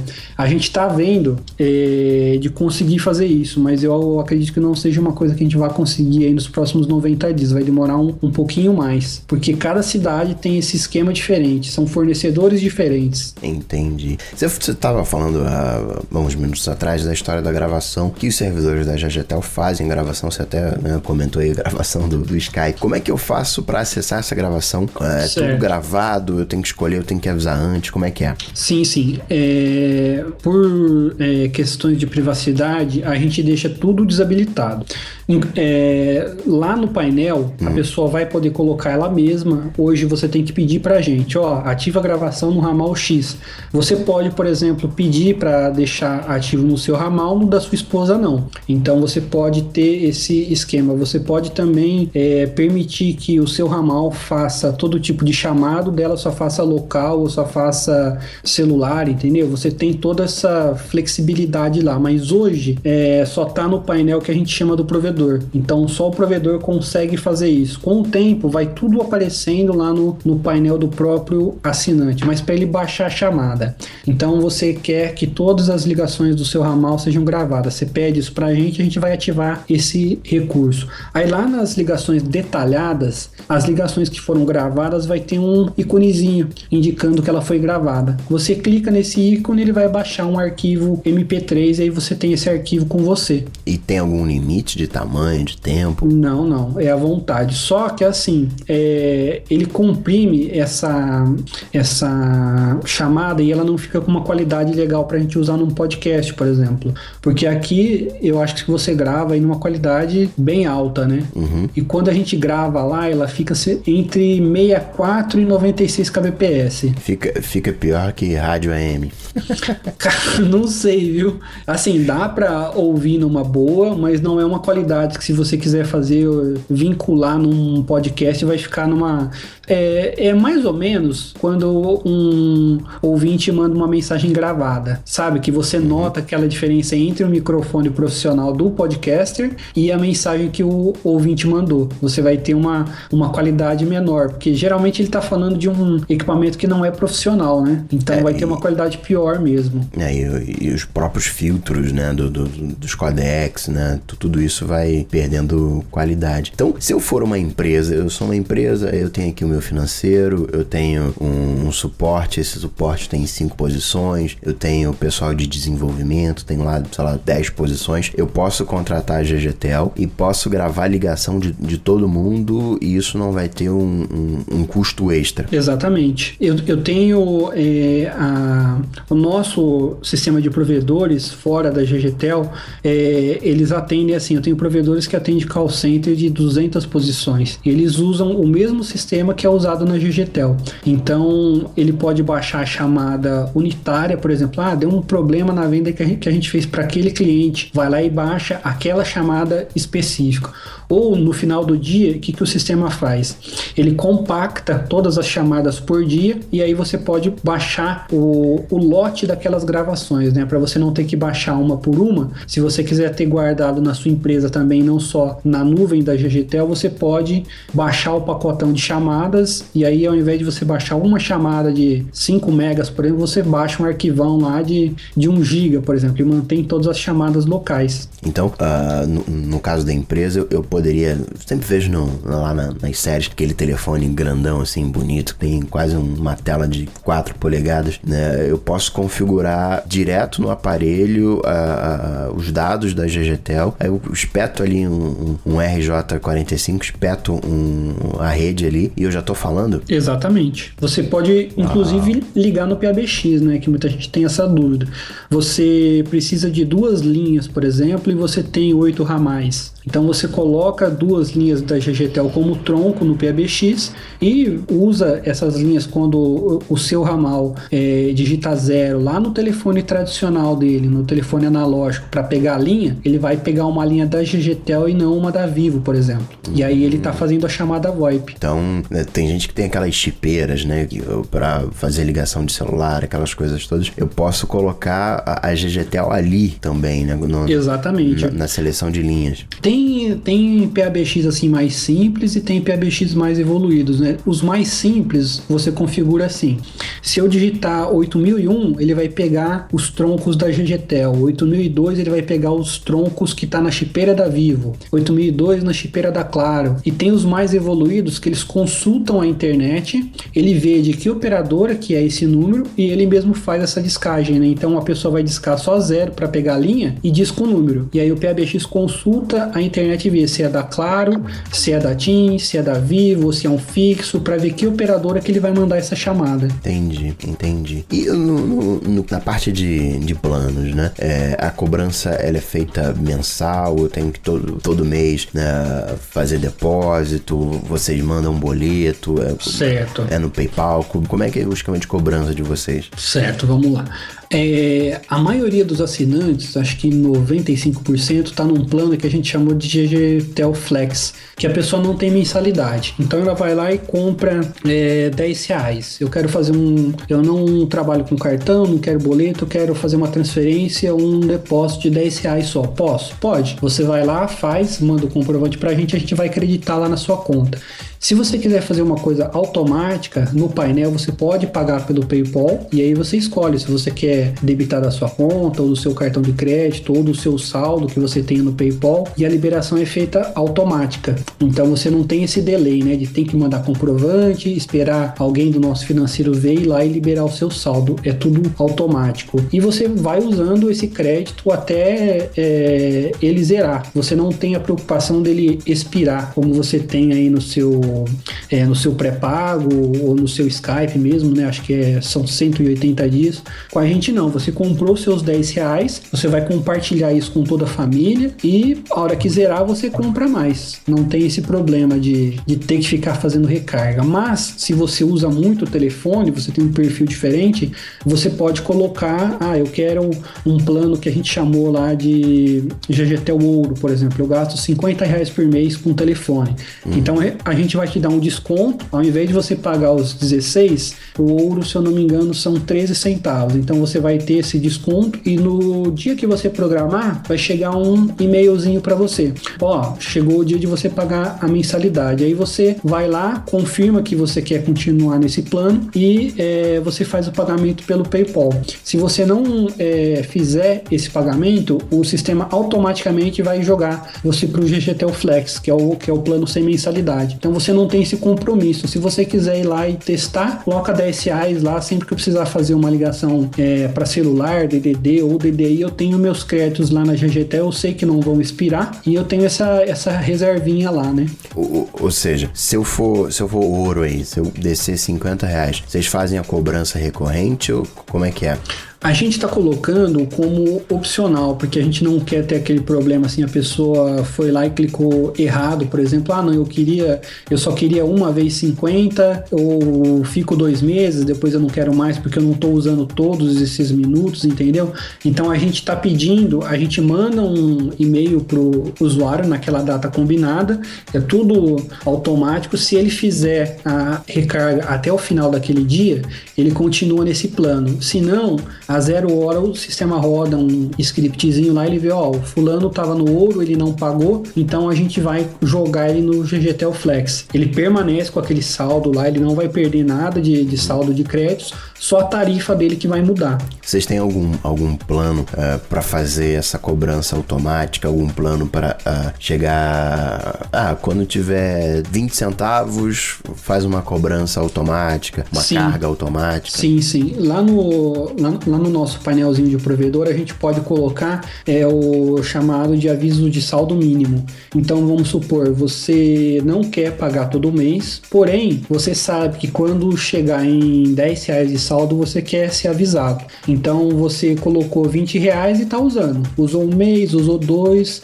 No terceiro mês, enquanto você estava fazendo uma chamada, você desligou a chamada e o sistema percebeu que o seu saldo baixou para 9,75. Ele vê que 9,75 está abaixo dos 10 que você configurou para ser avisado, dispara um e-mail. Se você realmente quiser, você conclui a compra. Se não, você despreza aquele aviso. E, e outros serviços tradicionais, como por exemplo uh, o Siga-me, como por exemplo uh, bloqueio de chamada de um blacklist, uh, eu consigo fazer isso através da, da GGTEL? Consegue sim, só que esses recursos eles não estão disponíveis ainda nesse novo painel, mas pelo provedor, se você pedir para a gente, a gente pode fazer o seguinte: ó, eu tenho uma empresa e a gente liga sempre para os mesmos clientes. Então eu quero fazer o seguinte: ninguém liga para é, número nenhum, exceto esses números aqui que é a nossa whitelist ou o contrário, a gente liga para todo tipo de número, menos para esses números, ou por tipos. Ah, não, aqui a gente só liga para fixo, não liga para celular, ou liga para fixo, celular, não liga DDI.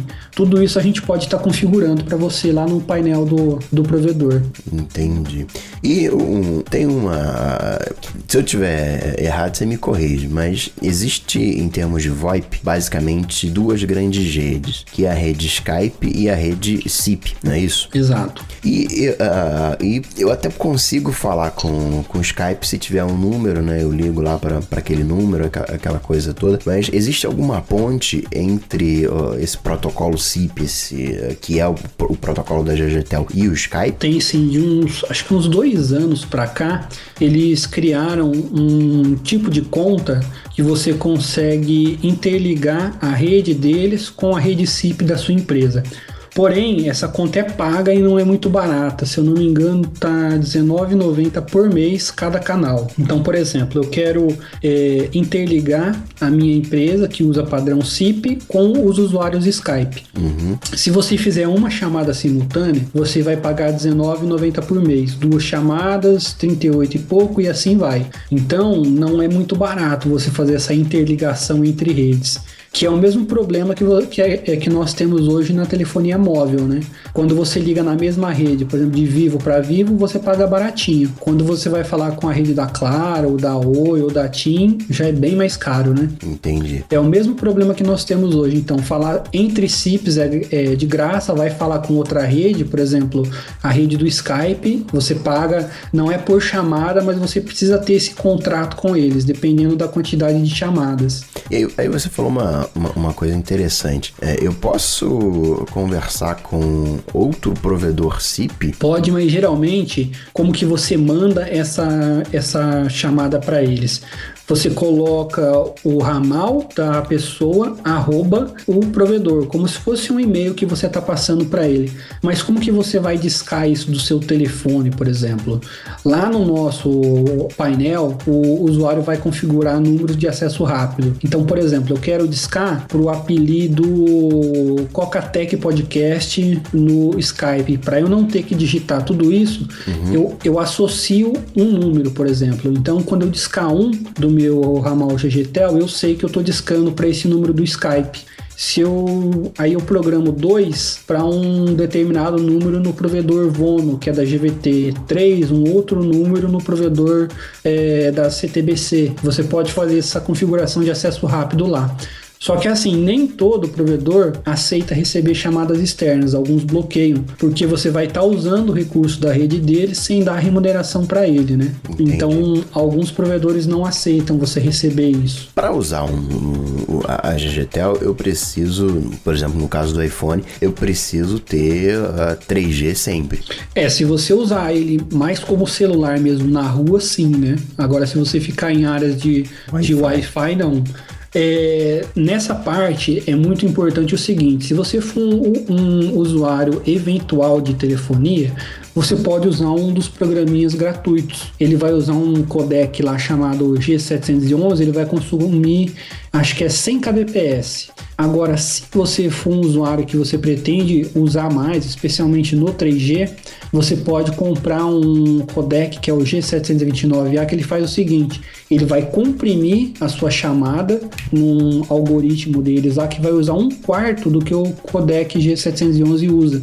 Então, ao invés de você usar os 100 kbps, você vai usar só 25. Então, para colocar em, em, perspectiva, 100 kbps, né, uh, eu conseguiria pelo, eu não me lembro agora qual é o limite da, uh, do, do, 3G, quer dizer, o, o, limite vendido, mas eu acho que é 1 mega, não é isso? Ou caiu? Tem o, a, o TIM, o TIM Beta acho que são 300k, não é isso? Olha, no meu aqui, no, no beta, eu consigo 1 mega sem, sem redução. Apesar do contrato deles falar que é 300 kbps, né? Mas na prática tá dando, tá dando bem mais. Ou, ou seja, no pior dos casos, seriam né, 300 kbps, eu conseguiria fazer três chamadas no, num dos piores codecs, é isso? É, três chamadas simultâneas, né?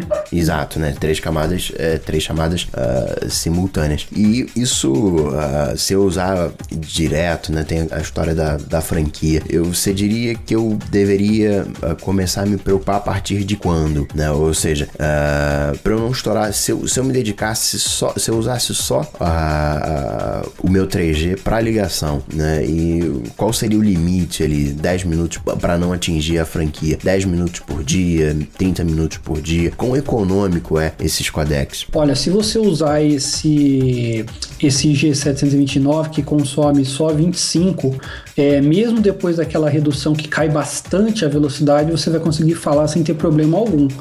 Agora, no codec que consome mais realmente, como ele gasta quatro vezes mais, né? Você precisa ficar mais atento. Mas é aquele negócio, se você for um usuário eventual, ah, eu não vou ficar recebendo muitas chamadas, não vou fazer muitas chamadas, você pode ter o seu 3G pré-pago usando esse softphone gratuito, não vai ter muitos problemas aí se você falar cinco minutinhos ao dia, por exemplo. Agora, mais que isso, eu já recomendo que você contrate, que você compre, né, aquele aquele softphone telefone mais caro. E é bacana pelo seguinte: se você compra ele, você paga lá 10 dólares, mas você pode instalar ele em outros aparelhos que usem a mesma conta, como se fosse um, um joguinho que você comprou, por exemplo, na. Você pode compartilhar na família inteira. Exato, você coloca lá a sua, a sua conta né, da loja, tanto da Google Play como da App Store, e aí você instala em 2, 3, 4, 5 aparelhos. Você faz um rateio desse custo, né? Então de de, de 10 dólares vai sair 2 se você instalar em 5. Entendi. Então, uh, que, que, que serviço, que operadora você recomendaria? Não, não, não assim, recomendaria, mas que você acha que tem um bom, um bom custo para usar eventualmente, que é o, o, que tende a ser o perfil do usuário normal? Team Beta, batalhar por esse tipo de chip, o que, que você acha? Cara, o Team Beta, para quem é, usa muito internet, você pode ter, tentar fazer o que eu fiz antes de, de ser convidado. Você coloca 100 reais de crédito, liga lá e fala: Eu quero mudar para o Team Beta. Eles tiram esses 100 reais da sua conta e você se transforma um Team Beta. Isso, evidentemente, 100 reais é dinheiro, mas você vai pagar uma única vez, não é mensal, anual, nada assim, é uma única vez. Você vira o Team Beta e aí você vai ter um monte de benefícios. Por exemplo, é, quando você passa um SMS, eles vão lá e descontam 25 centavos. Porém, você pode passar o dia inteiro mandando mensagens para a TIM ou para outras operadoras e não vai ser debitado mais nada. Então é 25 centavos ao dia. É, se você for usar o 3G também ilimitado, eles vão descontar esses 25 centavos a primeira vez que você acessar o 3G, mas durante o dia você pode baixar o quanto você quiser sem redução de velocidade.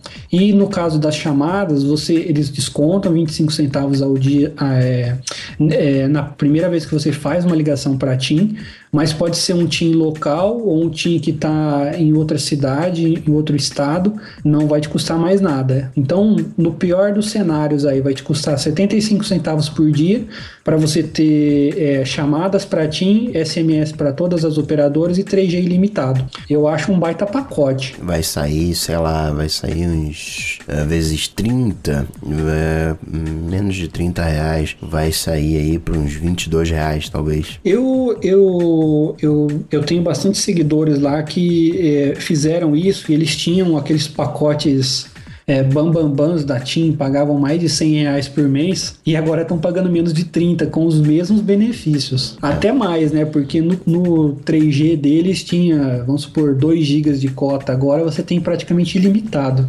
Eu sei de gente que, é, que usando como modem, baixando o torrent, e aí a TIM foi lá e bloqueou o cara. Mas aí também, né? Vamos ter bom senso. Você não vai usar o 3G para baixar a torrent que os caras vão te pegar mesmo. Agora, para você usar no celular, eu vejo vídeo direto aqui no YouTube do celular sem problema nenhum. Não preciso ficar me preocupando com cota. Legal, bacana. Essa é uma, é uma, é uma dica boa. E eu quero. Que, que aplicativo você recomenda para usar no, no iPhone? Ó, para quem não quer gastar nada, eu recomendo o Linfone. Ele é super simplesinho. Ele vai te perguntar qual servidor você quer se conectar. No caso da GGTEL, ggtel.hostingvoip.com.br. Vai perguntar o seu login de ramal, que é aquele de seis dígitos, e a sua senha. Feito isso, ele já está conectado. Agora, para quem quer, para quem vai, é, vai fazer um uso mais intenso, tem o Acrobits. Por que, que eu recomendo ele? É, primeiro, porque ele vai consumir menos né, com esse codec pago deles. Vai consumir um quarto de banda. Segundo, porque lá na telinha dele, toda vez que você abre o app, ele já vai dar o seu saldo da GGTEL direto no visor. Você não tem que ficar entrando no site para consultar. É, terceiro, para quem vai receber chamadas, ele faz o seguinte: ele trabalha muito bem com push. Então, quando você sai da tela dele, desliga o celular ou está usando outros apps, ele, ele fica com uma conexão persistente, mas não no seu celular, nos servidores da Acrobits. Então, sempre que alguém te ligar, ele vai mandar um push para o seu aparelho e aí o seu aparelho acorda. Então, vai usar muito menos bateria que outros que ficam rodando em multitarefa. O, o, Acrobits ele custa 10 dólares, não é isso? Acho que é 8 e pouquinho. É menos de 20 reais. E, e esse codec, ele é um INAP? É, custa, INAP custa, também. Custa o quê? Uns 10 dólares? É, ele é até mais caro que o próprio que o próprio app, mas é o mesmo esquema. Você comprou numa conta, né? Aí depois você pode, pode colocar em outros em outros aparelhos. Então, ao, ao todo seriam 20 dólares. Isso. Entendi. 45 reais mais ou menos. E, e no caso, é, agora. agora subiu, né? O dólar disparou. É, já tô jogando mais porque já viu, né? agora, o, o, vocês fizeram a parceria com a Acrobits, né? Porque tem a, a GGTEL ali no, Isso. nos provedores ali. Né? Cara, demorou, viu? Eles são piores que a Apple. Pra aprovar e colocar o logo lá. Acho que foram três semanas, cara, trocando e-mail, porque assim, você tem as diretrizes deles, né? Que você tem que fazer pro é, para o saldo aparecer na tela tal. Eles fazem testes também de qualidade, porque eles não colocam qualquer provedor ali, não. Então a gente mandou duas contas para eles. eles. Eles fazem várias ligações, DDI, local, entre os ramais. E se você passa nos testes dele, eles, eles liberam lá para você estar tá trabalhando com eles.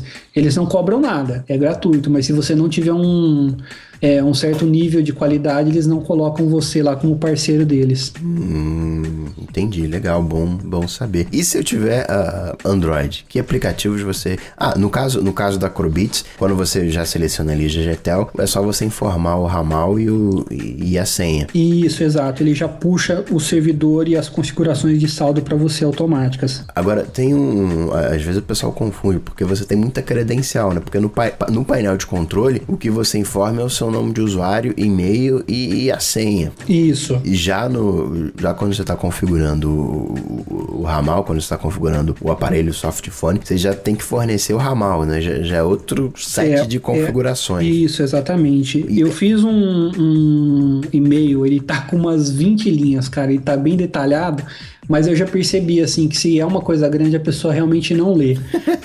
a gente está bolando um, um, passo a passo que assim que a pessoa termina de fazer o cadastro, é, ela vai escolher na tela. Ah, eu estou configurando um Android ou um iPhone, eu vou usar o programa X ou Y. E aí vai ter um passo a passo ensinando ela a configurar. Aí vai ficar melhor. Acredito eu, né, que vai ficar um pouco mais fácil. Entendi. E para Android, o que, que você recomenda? A mesma coisa, tanto o Linfone como o Acrobits, eles são multiplataforma. Hum, mas Mas ele, e, eles pegam também a Windows e, e Mac, não?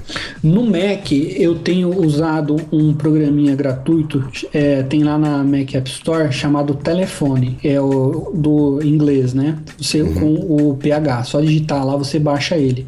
É, tem outros programas também, tem o X-Lite, que é o mais antigo, mas eu acho ele um pouquinho pesado. Então eu acho que esse telefone aí, ele, ele é mais bacana, ele é mais levinho. No, no Windows é engraçado, o mesmo X-Lite é bem mais leve. Acho que eles não acertaram ali na hora de fazer o, o aplicativo para Mac. E gratuito. Gratuito também. E, e- e tem esse codec aí que você falou que é um quarto do. Não, não, somente no X-Lite, mas aí eu acho que não precisa se preocupar muito, né, com a banda larga que você tem ou no é, a fixa, né, você não vai ter o limite de franquia, então se consome mais ou menos, acho que não tem muita preocupação. E, e- pra Windows, o que, que, que você recomenda? O X-Lite roda bacana também, viu? É bem mais leve do que a versão dele para Mac e é gratuito também. Ele tem, ele tem uns inaps para você ativar outros recursos, como gravação de chamada, conferência, videoconferência. Eu uso na versão básica mesmo. E dá, e dá conta do recado tranquilo. Dá, dá numa boa. E, o- e- e o, e o legal, né, de, de você ter um, um softphone e, digamos assim, né, fugir de- da telefonia, que você pode estar viajando e você continua falando igual, né? Se você tiver o plano de dados, né, num...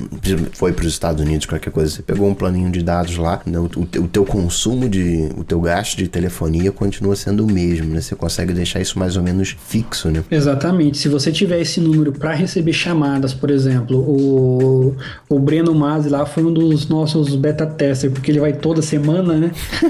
então, você imagina, quando ele ia para lá, ele ativava o home internacional, e aí se alguém ligasse para ele, ele ia pagar um real e pouco por minuto de chamada recebida.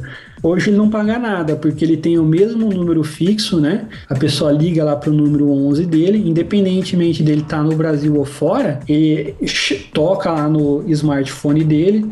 Ele pode, inclusive, trocar de aparelho, né? Pode estar com o iPhone, depois ele coloca a mesma conta no Android. Esse número é dele, né? Essa, essa conta, independentemente se ele tá no, no Mac, no PC, no Brasil ou fora, a pessoa acha ele e ele não vai pagar nada por isso. Não tem home, né? Morreu. Legal, legal. Você, você, é, né, você tem aí um, faz as suas brincadeiras lá no, lá no Twitter, provoca todo mundo. Se você tivesse que provocar a GGTEL, o que, que você falaria pra ela? Rapaz. Não pode falar, não pode, agora não pode mais falar do, do, do painel de, de controle, deu, deu um tapa, um murro no painel de controle.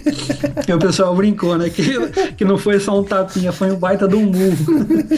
Eu acho que tem muita coisa para ser melhorada ainda, viu? Eu consigo enxergar isso, não, não acho que tá o estado da arte, mas acho que com o novo painel e com essa flexibilidade, essa transparência que a gente trabalha, é uma, é uma boa operadora. Mas, claro, é, os, os números eu acho que estão fazendo bastante falta.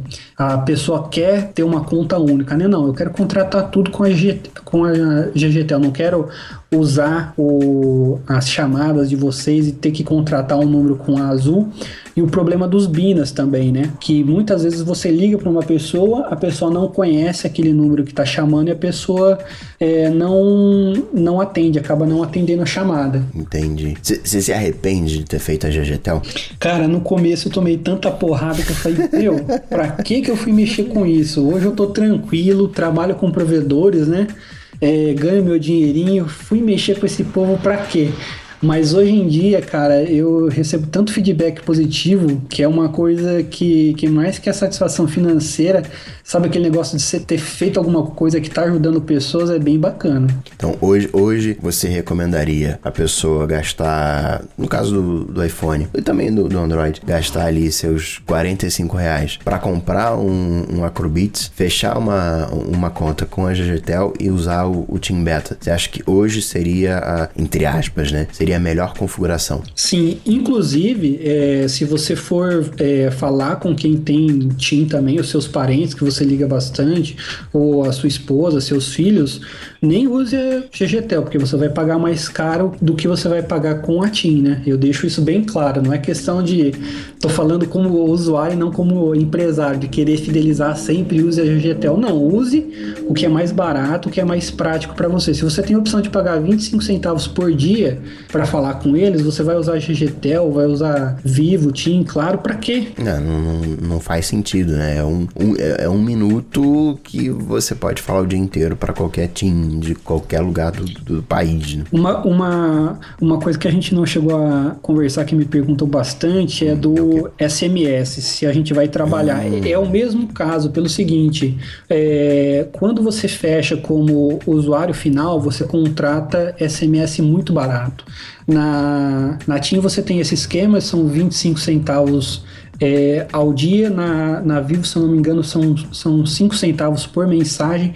Na GGTEL, para a gente contratar isso, ficaria mais de 10 centavos. Então não compensa para a gente. Eu, eu, eu não quero ter que empurrar um serviço que não seja bom ou que não seja num preço bacana. Então, enquanto a gente não puder é, competir de igual para igual, eu prefiro nem lançar esse serviço na GGTEL. Eu falo, ó, pode usar o seu local que vai ser muito mais barato. O, o, o, você falou aí de, de contratar, de batalhar o serviço. Tem, um, tem uma coisa que são os provedores, né? As, as rotas. Então você tem a GGTEL, né? Eu me conecto na GGTEL e lá na GGTEL é escolhido a rota, né? Ah, tem esse provedor aqui de 8 centavos, tem esse aqui de 10 centavos, tem esse aqui de, de 12. E eles têm algumas, algumas diferenças, tá? Faz parte do, do, do plano de, da GGTEL eu poder escolher a rota que eu quero, eu poder escolher o, o, o preço que eu quero pagar de alguma forma? Sim, é, isso é um dos grandes diferenciais, porque geralmente o provedor é quem faz esses acordos, é geralmente mais focado na parte comercial do que na parte técnica,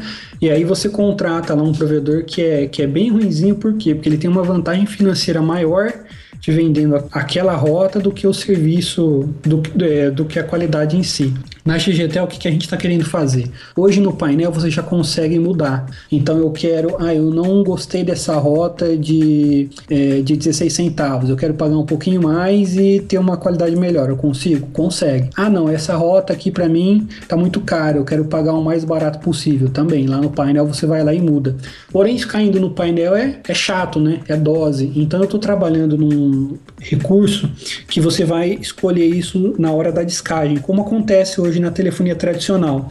Então você vai colocar lá o zero, o, o número da prestadora, né, ou da rota que você vai pegar com a gente, e dependendo desses dois dígitos que você coloca antes do DDD, você vai escolher uma operadora diferente dentro da própria GGTEL. Então, ah, eu quero pagar essa rota que a gente está testando agora de 9 centavos um minuto para celular. Eu colocaria, por exemplo, 098, o número que você quer ligar. Ah, não, quero usar a de 59 centavos. 097, o número que você quer ligar. Eu acho que vai ficar mais, mais flexível, né? Você dá o poder de escolha para o usuário do que ele quer consumir e não você é, colocar uma coisa goela abaixo. Então, é, não, não, precisa nem mexer no painel, né? É uma coisa como protocolo de telefonia. Você escolhe a, a operadora, DDD, número, acabou. Exatamente. E é dito aí que né, a gente pode chegar numa economia de até 80% na, na sua conta telefônica. Isso para um usuário caseiro, para um usuário padrão. Principalmente quem não tem nenhum plano de fidelidade, né? Porque se você vai fazer uma chamada hoje, por exemplo, na Vivo, ela te cobra 5 centavos o minuto para você ligar para outro Vivo no Brasil todo. Legal, o preço tá bacana.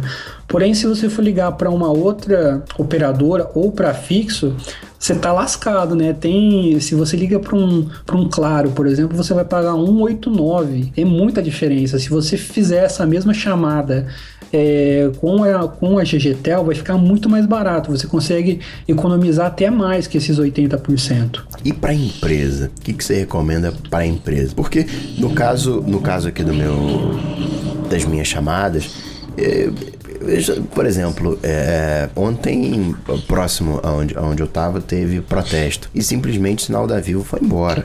Não, não tinha sinal. E de alguma forma a gente é. Como é que eu posso dizer? A gente acaba aceitando. Não deveria, mas ah, tá bom, o 3G tá ruim. A gente acaba convivendo com esse problema. Um dia a gente vai pra rua fazer protesto. Mas hoje a gente tá convivendo com isso. No caso de uma empresa que tem uma, uma linha fixa, mal ou bem existe ali uma qualidade naquele serviço.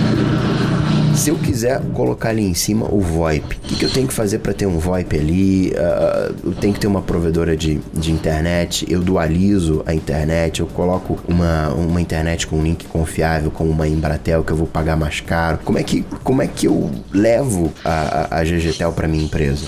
Certo. Essas, essas caixinhas que eu comentei, os ATAs, eles são como roteadores Wi-Fi. Uhum. Então, ele, é, você vai colocar ele no meio da sua conexão, entre o roteador ou o modem que você recebe da sua operadora e a sua rede.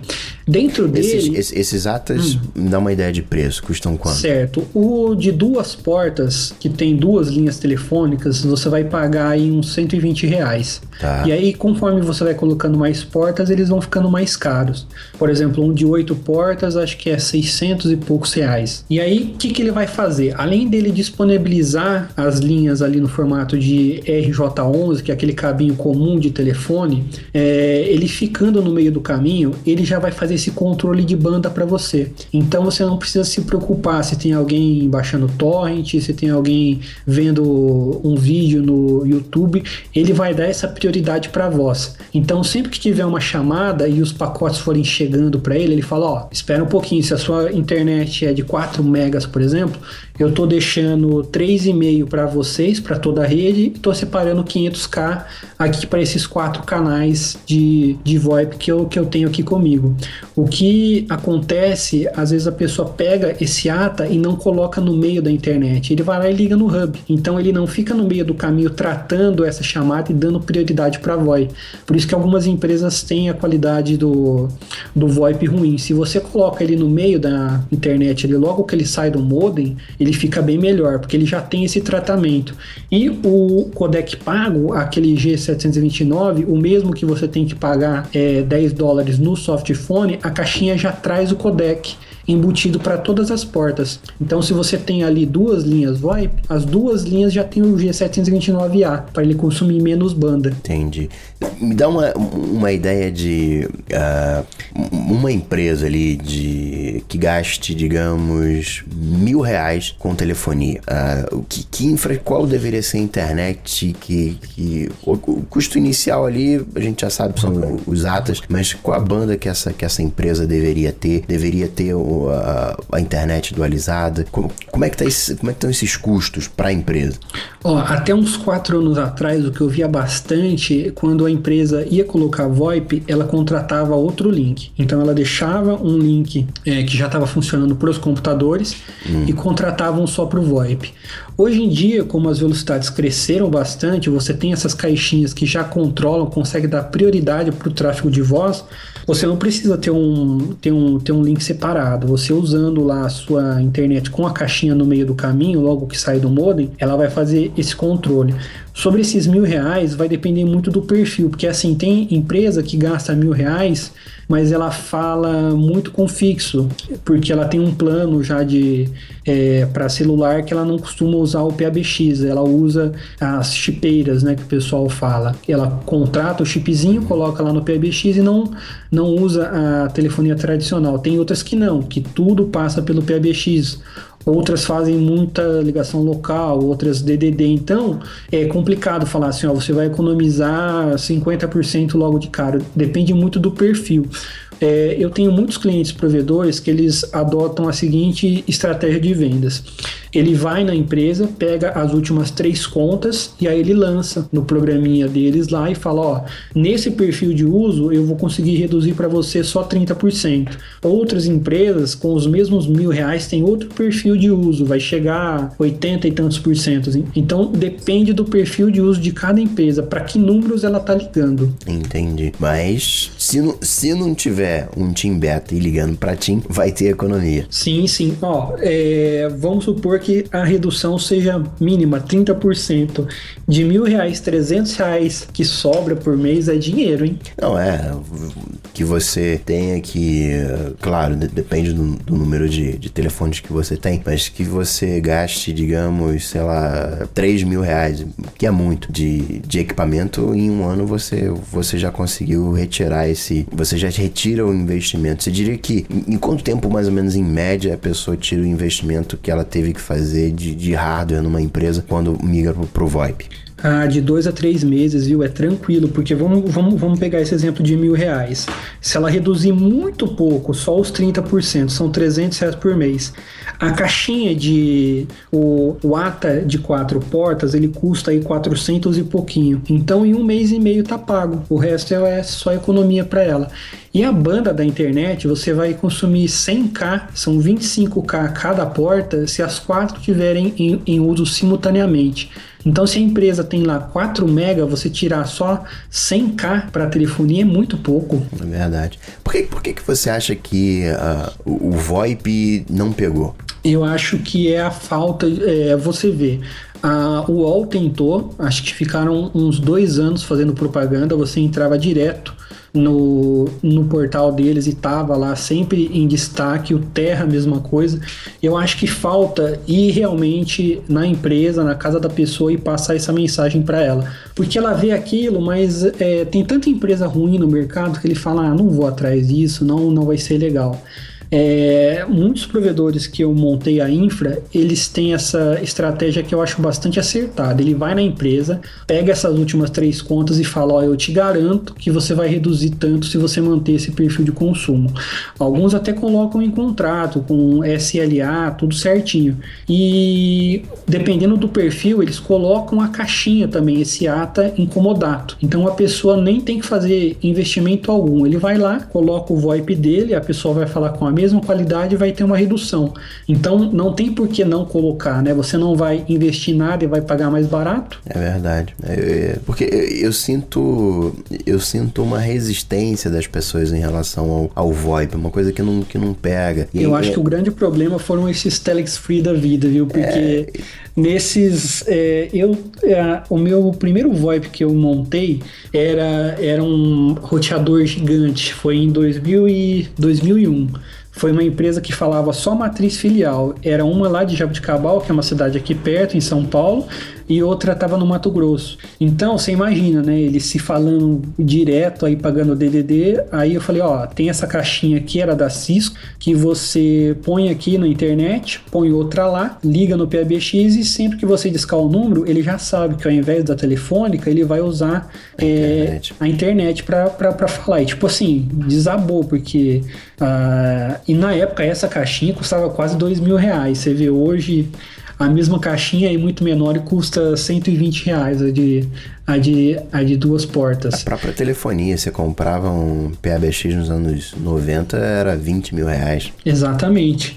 Então, ó, desde 2001 pra cá, o que eu já vi de, de empresa, não vou falar safada, vai, mas que não trabalha muito legal, que aparece com esses planos mirabolantes de MMN aí que você ah, você investe 3 mil com a gente, mês que vem você já vai ter 9 mil de volta e seus afiliados vão receber não sei quantos. Cara, é incrível. Todo ano aparece uma empresa assim, dá um monte de problema e parece que no ano seguinte as pessoas esquecem, vão lá e entram nessa furada de novo. E isso acaba queimando o mercado, né? Cria uma certa resistência. Eu vejo, eu, eu vejo que é, as pessoas tendem a fazer é, coisas velhas, né, métodos velhos com coisas novas. A própria Apple também, né? A gente tá aí no, no, num esquema de comprar música. E já deu esse esquema de comprar música, né? Isso foi, foi assim até hoje, mas tem que parar com isso, ok? A gente agora tem um iRadio, um iTunes Radio, que é, é gratuito e tal, mas por que, que eu não posso pagar uma, uma mensalidade? Por que, que eu não posso pagar uma assinatura e ter acesso ilimitado à, à biblioteca que, que a Apple tem? Né? Não sei. Eu A sinto- parte de infra tá toda pronta, né? Então não é questão técnica, é questão comercial. É, e isso é uma coisa que me incomoda e eu sinto muito isso. Que as pessoas pegam a, a tecnologia que é de alguma forma ilimitada e, e começam a usar critérios velhos, né? E, e aí fica uma coisa meio, meio esquisita, uma coisa que não, que, não, que não casa ali, né? Mas peraí, como, como assim, né? né? Eu não sei, eu acho que isso, isso atrapalha muito a, a evolução das, das coisas, né? Eu acho que é, tecnologia tá aí, tecnologia tem que ser usado. Você vai ter um, um- um custo inicial, você vai ter um, um né? 50 reais aí arredondando pra fazer uma coisa legal. Mas é uma coisa que vale a pena, né? No, no final das contas, poxa, o- você falou aí do, do cara do, da TIM. Você vai sofrer com tudo quanto é operadora, não tem jeito. Mas você paga 100 reais, você paga metade da conta, você já tirou. A partir dali você vai gastar, sei lá, 30, 40 reais e vai continuar tendo os mesmos benefícios. É, acho que a gente é muito. É muito arcaico como um todo, né? Resistente à mudança, né? muito, muito, muito resistente. É, claro, né? No, no início as coisas são. agarram, as, as coisas têm problemas. Mas o, o VoIP tá aí já há quanto tempo? Olha que eu tô montando provedores comerciais aí já tem que quase seis anos. Eu, eu, eu escuto falar em asterisco tem, sei lá, 10 anos. Já tem bastante tempo mesmo. Muitas empresas entraram e saíram. A coisa já tá sólida, enfim. E antes era tudo muito caro. A- a- o grande problema antes era internet, né? A empresa pagava lá é, 300 reais por mês para um mega de internet. E se fosse colocar o VoIP, teria que contratar outro link. Então ela pesava, né? Poxa, a gente tá gastando mil reais de telefonia, mas vamos ter que investir 300 reais por mês é, nesse link novo. Será que compensa? Hoje não, né? Os codecs evoluíram, os equipamentos evoluíram, a banda larga evoluiu, tá tudo muito barato. Você acha, você acha que a, a GGTEL vai ter sempre o mercado ou você acha que, sei lá, em 2020, 2030 a GGTEL vai deixar de existir porque mudaram as regras da telefonia, porque o mercado ficou mais competitivo ou porque as próprias operadoras viraram VoIP, viraram GGTEL? Eu acho que como vendedora de minutos é, é uma commodity que vai tender a assumir, né? A, a- a gente tem que evoluir oferecendo outros serviços. Se as pessoas estão migrando para dados e outras formas de telefonia, seja fazendo algo parecido com o FaceTime ou só texto, a gente tem que se adaptar, né? Porque quem fica parado realmente morre. É, as, as operadoras no Brasil têm muita resistência nessa mudança porque as margens que ela tem vendendo minutos é uma coisa ridícula. A Anatel está tentando de forma bem tímida acabar com isso, né? Ela, ela, ela, ela baixa novas portarias, novas normas, mas as operadoras assim, elas vão fazer mesmo quando o prazo já está estourando. Então, se a Anatel baixa uma nova norma que você tem um ano para cumprir, ela vai estender isso ao máximo. Quando estiver chegando lá perto de um ano, ela corre lá, Anatel, não deu tempo, hein? Não dá para estender mais seis meses. Então, isso que é complicado, cara. É um lobby muito forte. São empresas muito grandes, é uma receita muito grande que está envolvida. Brigar com essas empresas aí, eu bem sei, não é fácil.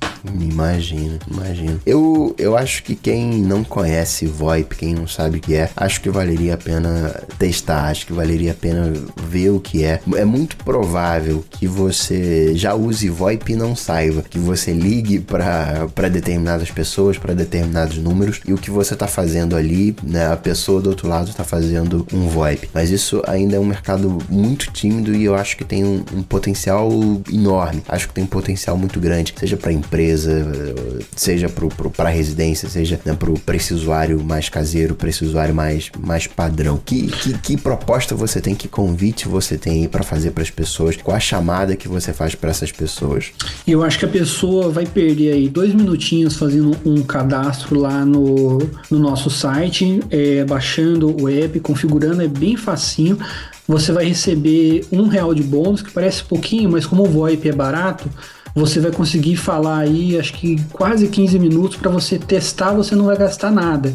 E aí, se você gostar, você compra mais um pouquinho, compra o app. Eu tenho certeza que você não vai se arrepender, porque como seu saldo não expira, compra lá seus 10 reais, deixa lá sempre que você for fazer uma ligação é, para celular, para DDD ou DDI, usa a GGTEL que é certeza que você vai pagar mais barato. Ou então aquela ligação que você sabe que vai demorar horas, né? Exato. Ou que você queira gravar, né? Que você tem o iPhone que não tem é, que não grava chamadas nativas ou você não tem aquele app pago que faz a chamada nele, eu sempre deixo a minha para gravar lá porque até, até coisas com a minha esposa, cara. Às vezes eu ligo para ela e falo, ó, tem que passar no mercado comprar isso, isso, isso. Aí ela chega em casa não comprou e fala, ó, mas você não me falou. Eu baixo a chamada lá e mostro para ela que realmente eu tinha falado. Então é uma, é uma, é uma, é uma forma muito mais eficiente de você fazer as coisas. Mais alguma coisa para compartilhar agora, Gui? Acho que a mensagem foi, foi, foi passado, o convite foi feito. E qualquer coisa, a gente tem o formuláriozinho de suporte lá, tem o Twitter, tem o e-mail. Qualquer probleminha, eu recebo uns 10 chamadas de suporte por dia. E geralmente é dúvidas de configurações. É só mandar lá, eu recebo direto, eu mesmo respondo. Então você vai ter um contato direto comigo. Tenho certeza que eu vou resolver qualquer problema que você tiver. Legal, beleza, Gordo Geek. Obrigado pela participação. Eu que agradeço aí a oportunidade. Thank you all. Thank you all very much. Termina agora. Termina agora. Especial Coca. Produção e apresentação Gustavo Faria. Acesse, www.cocatec.com.br. Siga arroba Cocatec no Twitter. Thank you for your patience. Até a próxima. Vamos lá, só aguinha hoje. Ih, tá, tá light, tá light. Não, a Coca mexe muito comigo, né? Que. em- Ih, caiu, voltou. Ah! Pegadinha, falou de Android, caiu! Tô gravando no iMac, cara. Ah, então. Mas, mas é, mas é uma coisa curiosa, viu? Que umas duas semanas eu participei do, do, de um podcast e eles começaram a falar de Samsung e puf! Caiu meu chat, cara. Testando, testando. Foi, foi. Caraca. Você viu que o Skype gravar uma coisa de telefonia contra eles, eles não estão gostando muito, não, né? Agora, agora, agora, agora eu entendi por que, que você não gosta de gravar podcast. Vai ter bastante trabalho pra editar, mesmo com a minha banda larga nova que o Gustavo vai sofrer pra editar.